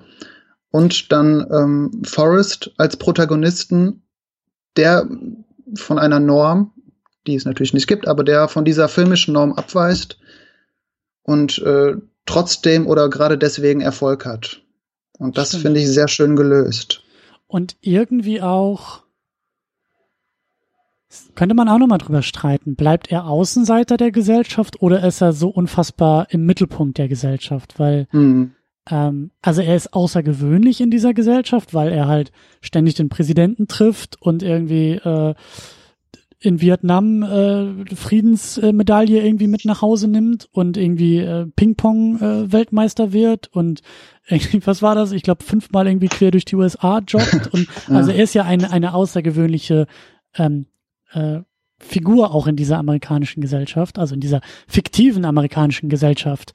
Äh, ne? Also ich denke mir auch irgendwie, ähm, also äh, zum Beispiel jemand wie Lieutenant Dan, der muss ja eigentlich, wenn er die Nachrichten nur anmacht oder die Zeitung aufschlägt, muss er irgendwie jeden zweiten Sonntag von äh, Forrest Gump lesen, gefühlt, so wie mhm. der Film das irgendwie zeigt, ja, ja. weil er ständig irgendwelche besonderen Ereignisse irgendwie begleitet oder irgendwie dabei ist oder im Fernsehen zu sehen ist und in Talkshows oder so. Ähm, das finde ich irgendwie auch ganz spannend, weil ich kann das jetzt auch gar nicht so sehr beantworten, ob er jetzt eher Außenseiter ist oder eher Teil der Gesellschaft. Ich finde irgendwie, er ist vielleicht ein sehr außergewöhnlicher Teil der Gesellschaft. Und das ist vielleicht auch wieder ein schöner Bogen zu dem, was du gesagt hast, zu dem Anfang, wenn er nämlich in die Schule soll und die Gesellschaft ihn da rausdrängen will, quasi, ja. und sagt, du bist aber nicht, ne, wie du sagst, dieses sehr willkürlich gesetzte Kriterium, du erfüllst hier die Zahl nicht, die wir uns jetzt irgendwie hier auferlegen. Ähm, da bricht er halt so ein bisschen auch raus, weil er dann ja eben auch zeigt, also auch da vielleicht sehr schön in diesem Bild der, der Krücken, die er ja lang, lange trägt. Auch da so ein mhm. Arzt, der sagt, er muss diese Krücken tragen, damit irgendwie sein Rücken gerade wird. Aber wie er dann eben sehr, ähm, sehr eindrucksvoll aus diesen Krücken ausbricht und dadurch genau, sein er Talent. Er sprengt sie auf. Ja. Er sprengt sie auf und dadurch sein Talent auch erst zu tragen kommt, dass er so unfassbar schnell laufen kann. Also ja. da so diese, diese, diese Krücken der Gesellschaft quasi, die auferlegten Krücken der Gesellschaft, die sprengt er immer wieder. Ähm, und das macht ihn dann irgendwie auch besonders. Also ja. Ja, es ist, ja, es ist, finde ich, ähm, was wir hier in Deutschland oft für ein Bild von Behinderung haben, wenn wir das wir mal unter Behinderung fassen wollen, dann ist es hier, hier in Deutschland, finde ich, oft sehr äh, defizitorientiert. Ne? Eine Behinderung ist immer etwas Negatives.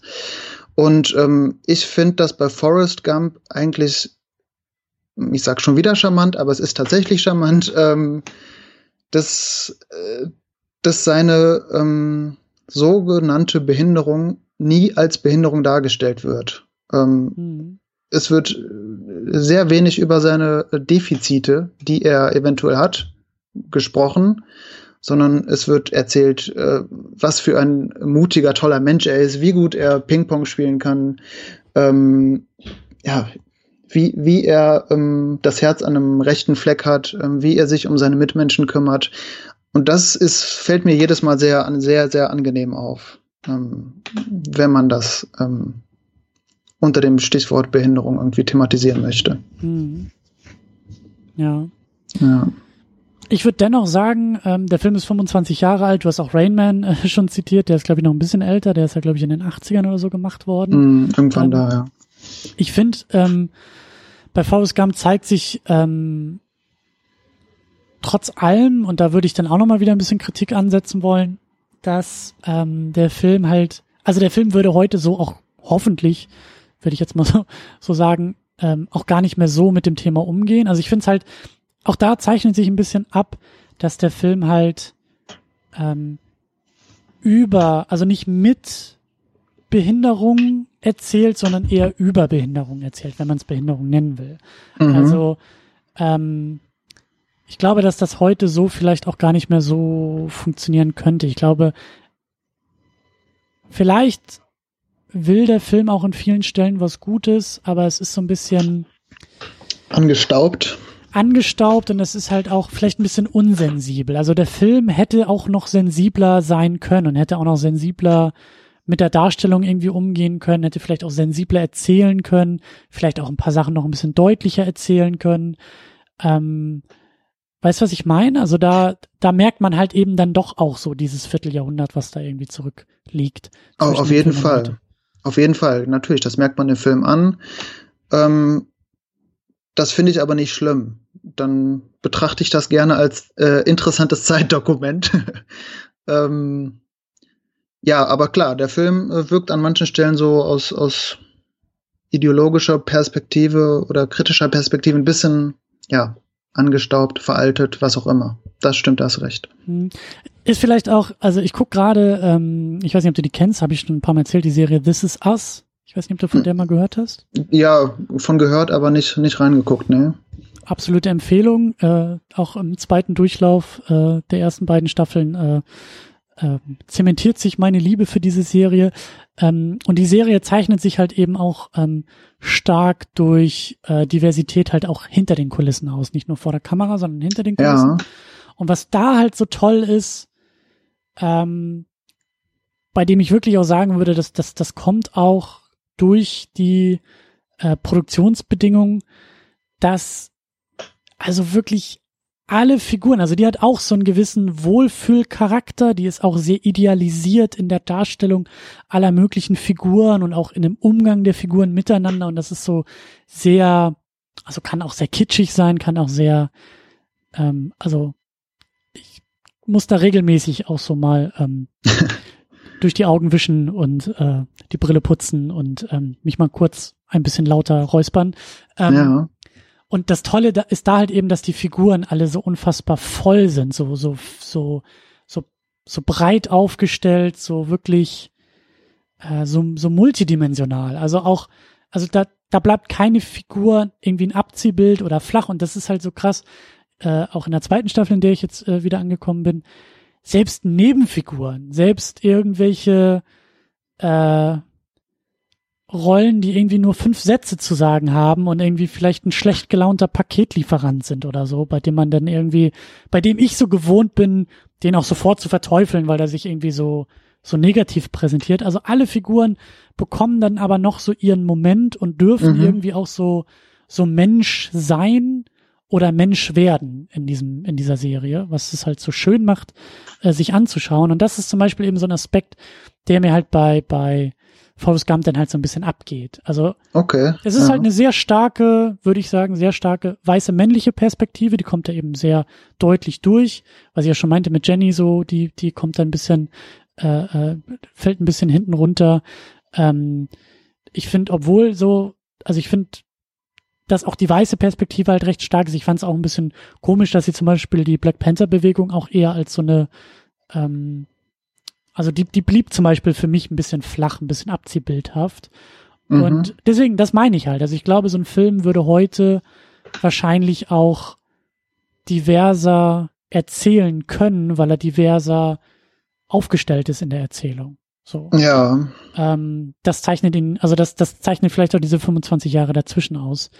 Ähm, eben auch, wie vielleicht mit dem Thema Behinderung umgegangen wird. Also, dass mhm. da vielleicht auch ähm, also ich habe schon den Eindruck, dass der Film, obwohl er vieles, was wir jetzt auch so im Gespräch rausgefunden haben, vielleicht auch gar nicht so eindimensional äh, macht, wie man meint, ähm, glaube ich aber schon, dass, dass da, dass in vielen Punkten so eine gewisse Distanz einfach da bleibt ähm, zwischen zwischen dem Film und manchen Figuren im Film oder manchen, wie soll man sagen, manchen Perspektiven.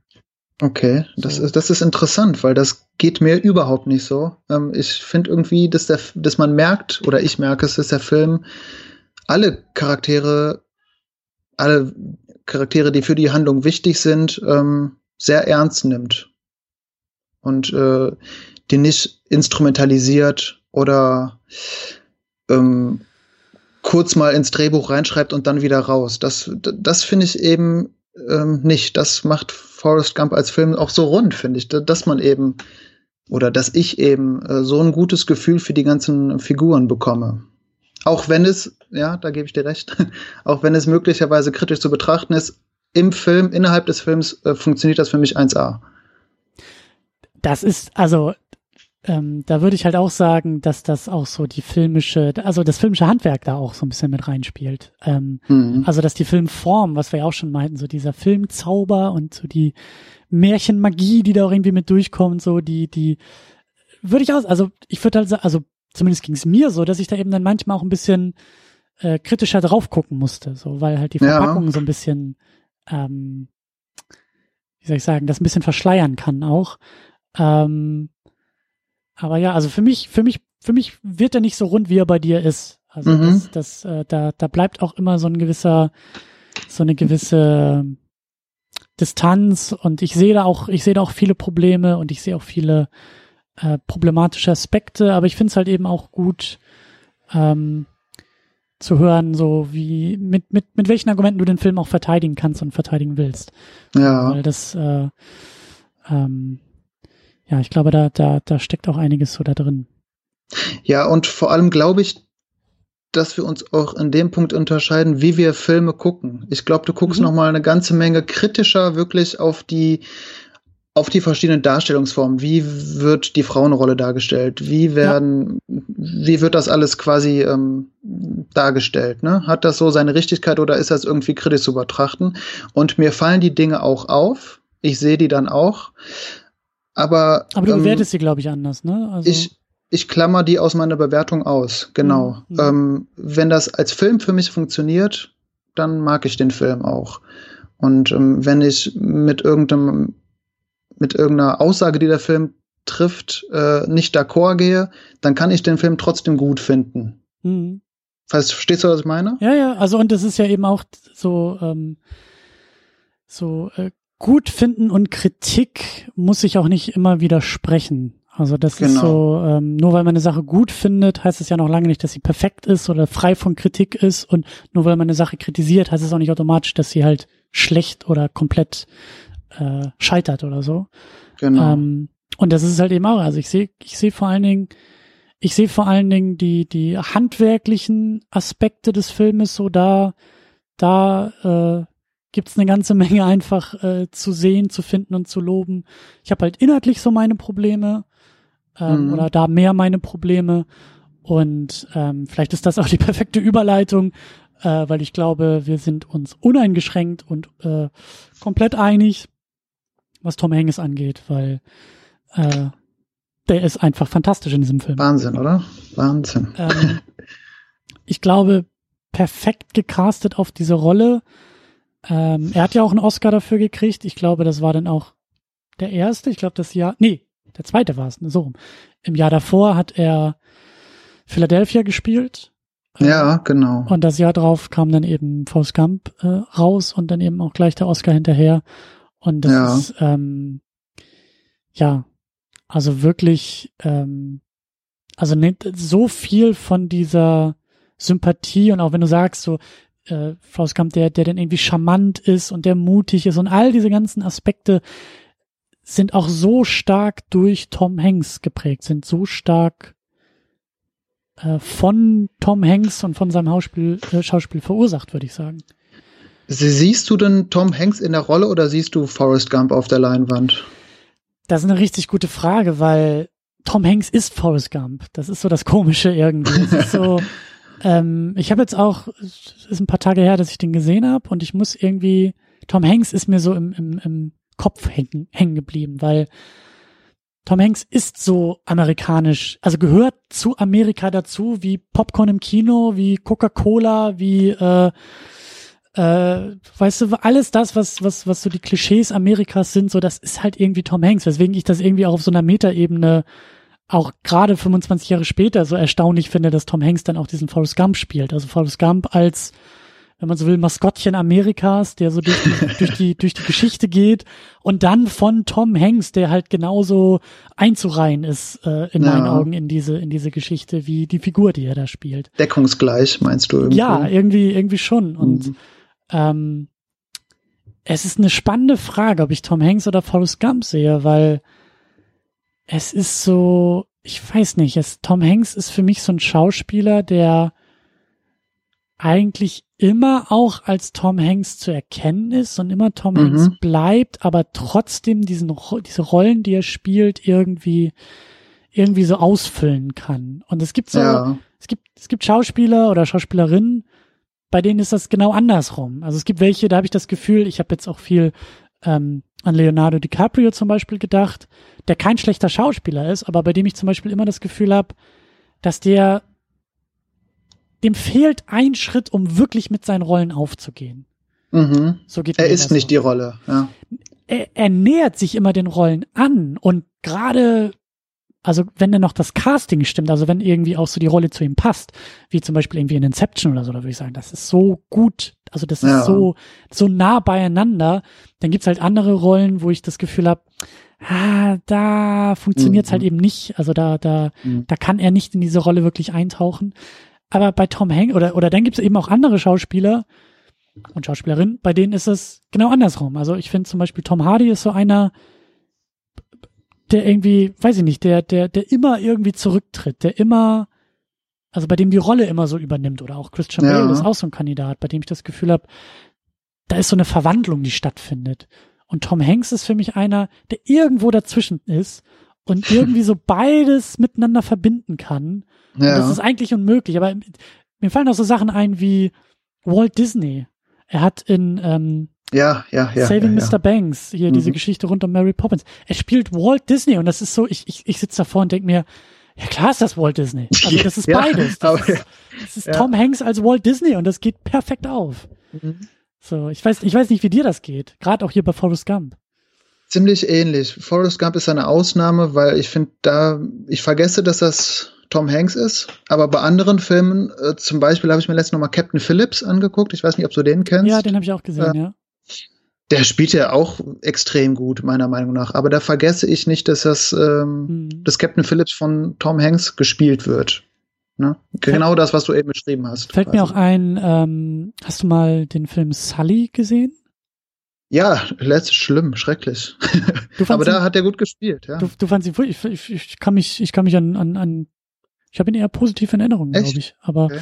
ähm, ist auch lange her, dass ich ihn gesehen habe. Aber das ist irgendwie auch so ein Ding, wo ich, wo ich so dachte, ich meine, er hat einen ziemlich großartigen Schnurrbart, aber oh, ja. auch irgendwie wieder, wieder so ein Fall von, ja, das ist schon Tom Hanks, aber irgendwie passt mhm. diese Rolle auch zu ihm. Vielleicht ist das auch so ein bisschen der, der entscheidende Faktor, dass irgendwie, dass die Rollenauswahl auch oft stimmt. Ja, wenn, wenn das mit dem Casting einhergeht. Ne? Ja, und ja. da ist es echt interessant, also ich habe mir das mal durchgelesen, wer noch für die Rolle von Forrest Gump vorgesehen war.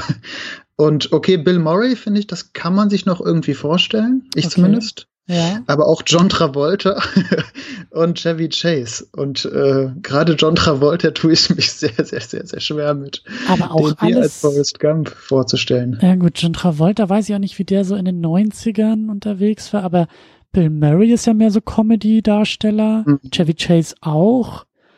Also, ja, dass sie sich halt eher so im Comedy-Bereich äh, ja. orientiert haben, ist auch interessant. Ja. Und für die Rolle von Baba waren übrigens äh, Ice Cube und Tupac und Dave Chappelle vorgesehen. Krass. Was da für Karrieren hätten starten können. ja, ne? Ja. Aber Ice Cube, äh, in der IMDb steht Ice Cube refused to play an idiot. Ja. Okay. So kann man es auch sehen, ja. So kann man es auch sehen, genau.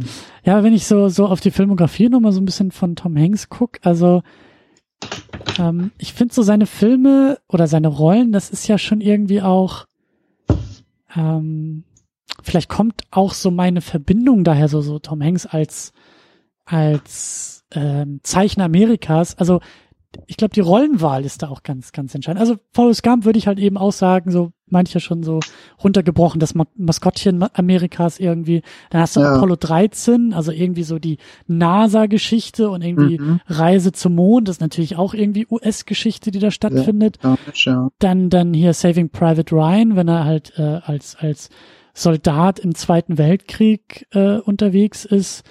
Ähm, Castaway finde ich halt irgendwie auch so fällt vielleicht ein bisschen raus, aber irgendwie auch sehr ikonisch so in seiner Darstellung. Mhm. Also irgendwie, irgendwie ist er oft mit den Rollen Walt Disney, ähm, weiß ich nicht, so, so, ja, auch irgendwie so wichtige Rollen oder hier dieser Bridge of Spies, da hat er ja auch so, äh, äh, ne, so kalter Krieg, Geschichte, USA, ja. Sowjetunion. Also er ist oft in solchen Rollen unterwegs, die irgendwie, oder jetzt kommt ja demnächst dieser Mr. Rogers Film irgendwie raus und das ist irgendwie so eine ganz wichtige Leitfigur für die USA, also irgendwie so so Kinderfernsehstar, ist auch so ein Biopic und äh, also ich glaube ein Riesending in den USA. Ich habe davon noch ja. nie gehört, aber ich äh, habe nur gehört, dass irgendwie alle so äh, diesen Film erwarten, weil das irgendwie Teil ihrer Kindheit war und also okay. so so Tom Hanks irgendwie auch so als der der der Onkel Amerikas, weißt du, so ja. der der oder so der Vater, nicht der Vater, denn ja, Onkel tritt wahrscheinlich eher. Ja. Irgendwie so, der, der, ja, mhm. so der, oder, oder der, der gute Nachbar, oder ich weiß nicht, aber so, so, so, irgendwie so ein Teil der Familie, so. ja, ja, ich weiß genau, was du meinst, ja. Irgendwie schon spannend und ich glaube, dass, äh, dass er, dass er da auch eine gewisse Sonderrolle irgendwie einnimmt. Also mhm. Mir fallen kaum Schauspieler ein, die so auf dem Level irgendwie operieren können wie er. Ja, und auch jeder, jeder mag ihn ja auch irgendwie, ne? Mhm. Ich kenne, also keiner meiner Freunde mag Tom Hanks nicht oder findet ihn unsympathisch, glaube ich. Und, Wenn ich jetzt mal so überlege. Ja. Und ich kann mir auch nicht vorstellen, dass irgendjemand auf die Idee kommt, ihm auch das Handwerk irgendwie abzustreiten. Also das, äh, also der kann's. Der hat's oft bewiesen ja. und auch sehr vielfältig bewiesen. Und ja, das ist der Punkt. Ich habe nie diesen. Hast du mal diesen, diesen? Es gibt doch, glaube ich, ein, zwei Filme, wo er so einen Bösewichten spielt.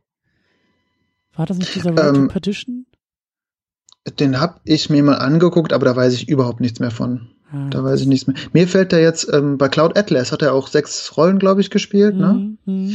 Und da spielt er auch einmal so ein, so ein Buchverleger oder sowas, so ein richtig fiesen Typ. Und das fand ich total unglaubwürdig. Mhm. Ähm, Kann ich mich auch dran erinnern. Ja, kannst dich noch dran erinnern. Ja, das ist, das ist dann vielleicht eine Limitierung, die der da erfährt. Ja.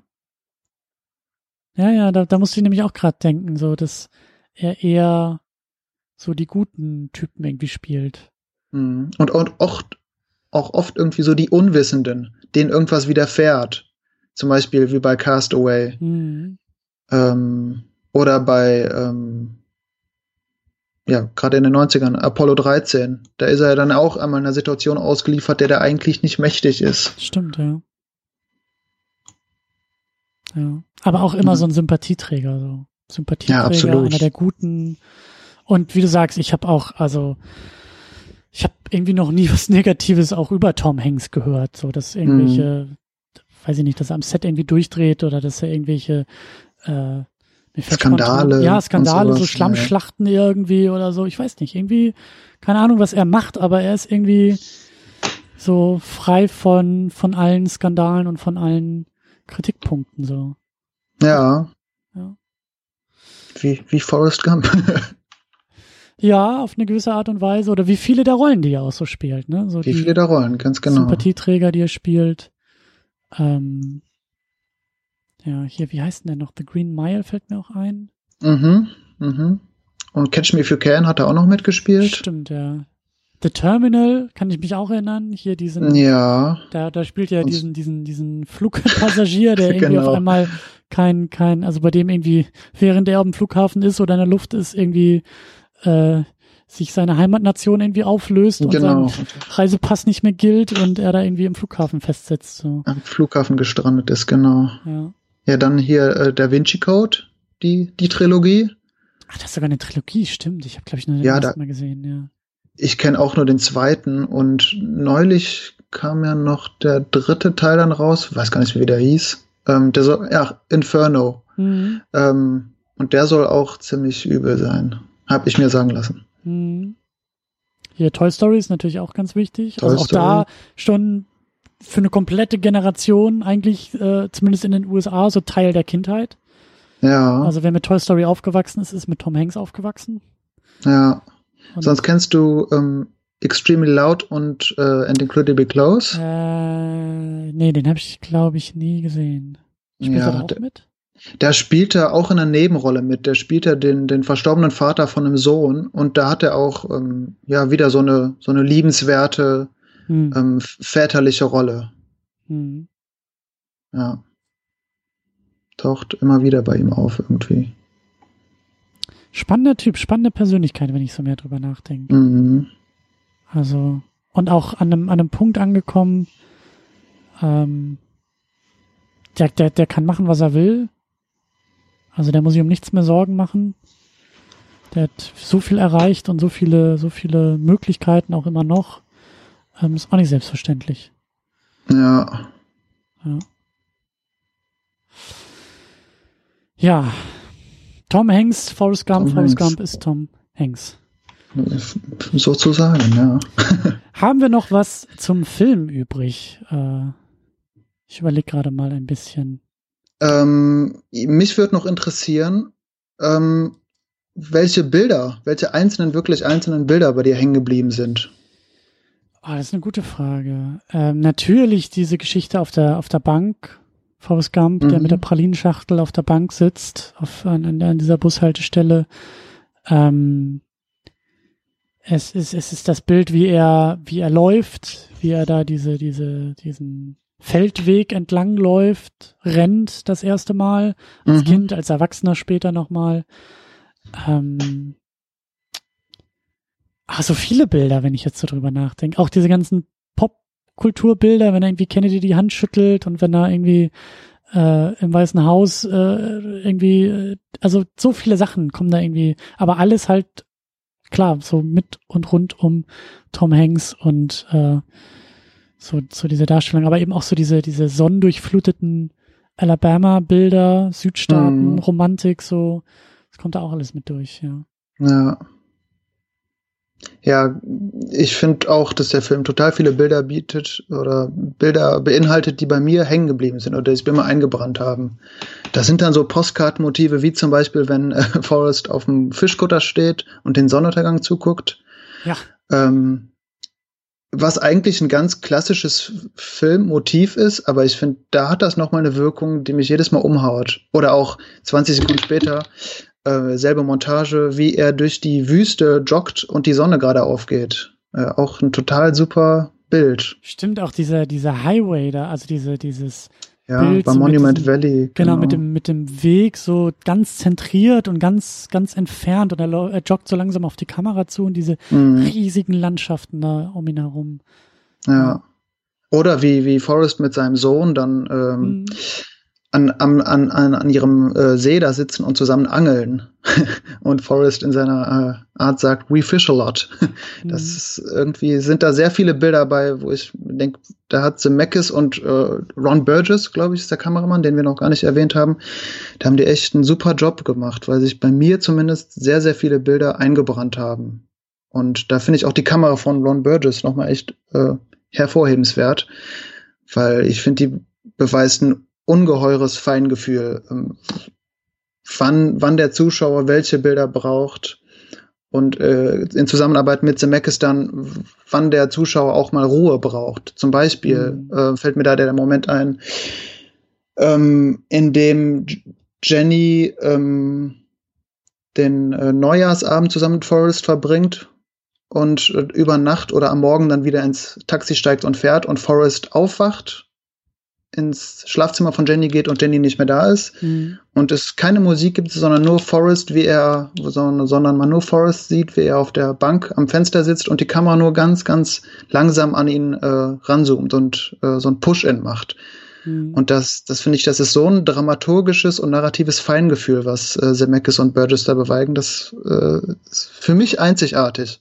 Mhm. Weil er genau weiß, wann der Zuschauer ähm, in dem Fall Ruhe braucht, sonst äh, mal was zum Lachen braucht oder ja, du merkst, ich, ich finde, ich bin einfach begeistert von Zemeckis und seiner seiner Art, den Film zu zu ähm, directen. Ich finde, das ist so eine runde Sache. Hm.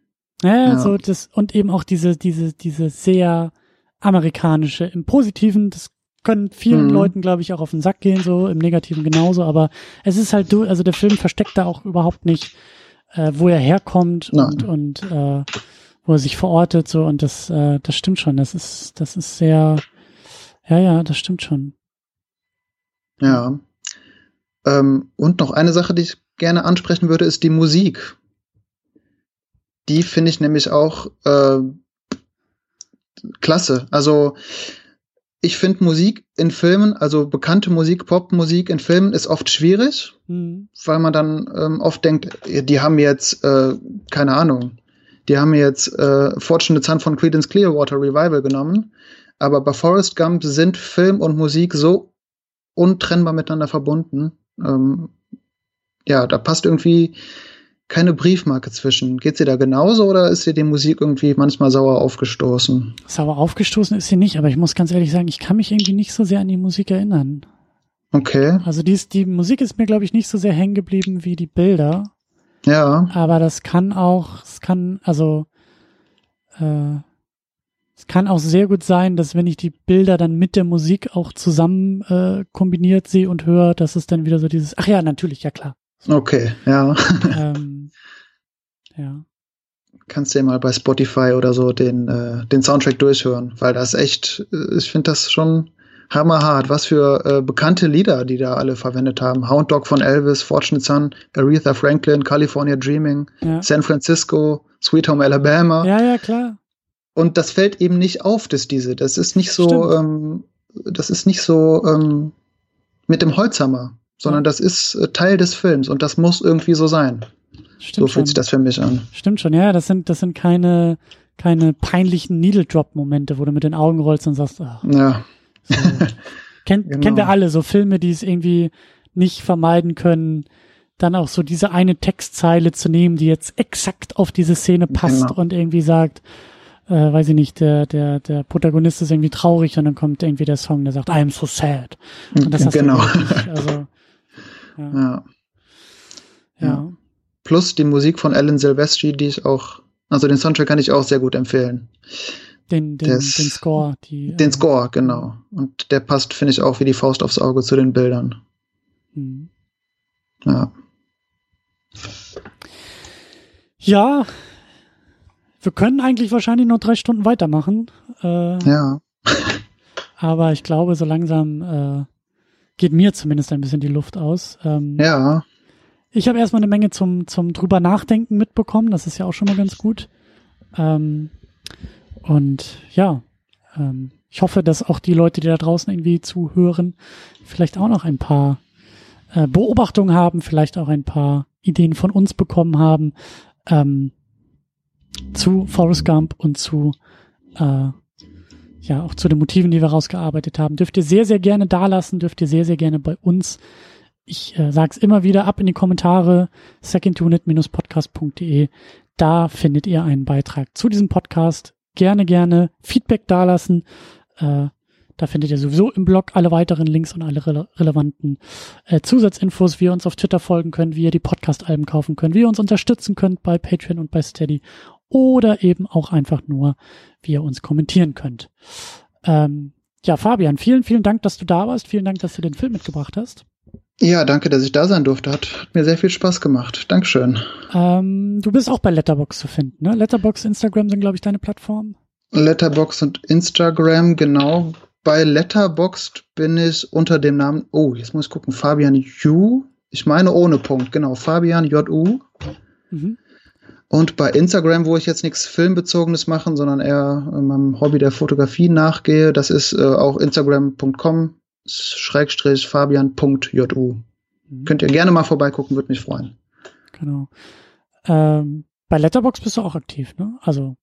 Genau. Da trägst du auch jeden Film ein. Da, da träge ich jeden Film ein und schreibe da, wenn mir was halbwegs Kluges einfällt oder auch dumme Sachen, die mir einfallen, schreibe ich die, schreibe ich die. Oft sind es dumme Sachen. Sehr schön. Ich bin ein Riesenfan von Letterboxd. Äh, immer wieder es macht mir so viel Spaß, da auch äh, Sachen zu lesen und auch, äh, wenn man dann irgendwie so einen Film mal nachschaut und dann irgendwie schon sieht, dass da fünf Leute, die man kennt, auch schon was irgendwie zu geschrieben haben oder genau. so. Das ist immer eine sehr, sehr schöne Quelle. Ja, ähm, absolut. Ja. ja. und dann haben wir natürlich auch noch den äh, Podcast zu Dunkirk im Archiv. Also falls ihr noch mehr äh, Diskussionen von uns beiden und eben auch Tamino, der auch dabei war, äh, zu Dunkirk, Nolans Dunkirk äh, hören wollt, äh, sehr, sehr gerne. Ach, ich also im Laufe der Jahre, der ist ja immer mehr in meiner Gunst gestiegen, der Film. Ich habe eigentlich auch schon wieder Lust, den nochmal zu gucken. Aber Hast du ihn nochmal gesehen? Ich habe ihn nochmal, das weiß ich gerade gar nicht. Also ich weiß gar nicht mehr, wann genau wir den aufgenommen hatten. Ich habe ihn damals, als er rauskam, zweimal im Kino gesehen. Mhm. Äh, weiß ich nicht, ob da irgendwie noch äh, der Podcast dazwischen war, zwischen der zweiten Sichtung und der ersten, aber danach habe ich, also ich habe ihn nie im Heimkino geguckt. Nie im Heimkino, okay. Ähm, weil ich mir immer dachte, naja, also mein Setup ist nicht im IMAX vergleichbar ja. und äh, das hat mich halt so geflasht damals, den so auf, auf so riesen Leinwand und auch so, so laut und brachial zu sehen und zu hören. Aber ähm, es, es zuckt mal wieder in den Fingern bei mir. So jetzt, wie gesagt, in den Podcasts auch vermehrt äh, mit Nolan wieder beschäftigt und äh, vielleicht auch so als Einstimmung für den nächsten Sommer auf den nächsten Nolan-Film äh, ist das vielleicht auch irgendwie ganz gut. Aber ja. Ja, ich, ich, bei mir ist er auch nochmal gestiegen seit unserer Besprechung. Habe ihn jetzt noch einmal vor einem Monat gesehen im ah, okay. Heimkino. Ähm, hat sich nochmal gesteigert, würde ich sagen. Sehr gut. immer noch nicht mein, immer noch nicht sein bester, aber Da, genau. würd, da, da würde ich ja mittlerweile sogar mit dir drüber streiten. Also der ist. Ach. Also ja, aber naja, ach komm, das, äh, das sprengt dann wirklich noch den Rahmen hier, dieser ganzen Geschichte. Ja. Ähm, genau, aber äh, ja, vielleicht äh, hören wir uns nochmal wieder im Podcast. Bist herzlich eingeladen, gerne, gerne auch äh, andere Filme, nicht nur Lieblingsfilme, aber äh, was du auf dem Herzen hast, darfst du sehr gerne äh, auch wieder mal mitbringen. Ja, vielen Dank. Wie gesagt, hat mir sehr viel Spaß gemacht. Genau. Ich sage auch vielen Dank. Ich sage nochmal vielen Dank fürs Dabeisein. Vielen Dank fürs Zuhören an alle da draußen und äh, schon mal prophylaktisch vielen Dank fürs Kommentieren. Haha, das ist latenter Druck ist auch zu tun. Also in diesem Sinne bis zum nächsten Mal und äh, tschüss. Tschüss.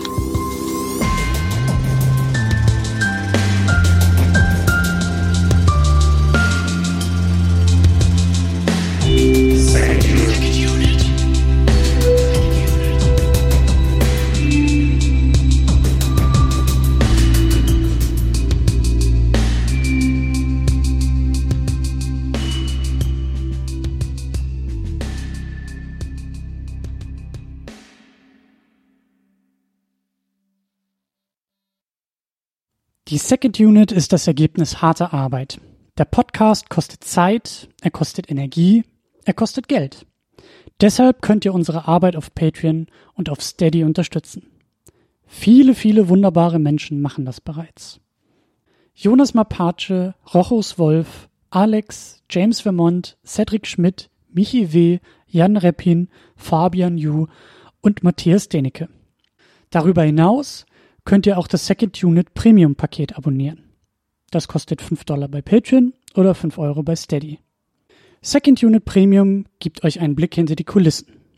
In der State of the Unit erzähle ich euch einmal im Monat, was hinter den Kulissen geplant wird, was gerade so abgeht und was in den nächsten Wochen ansteht. Das gibt's einmal als Video, das gibt's auch als Audio. Darüber hinaus erhaltet ihr im Premium-Paket Zugang zu den Livestreams.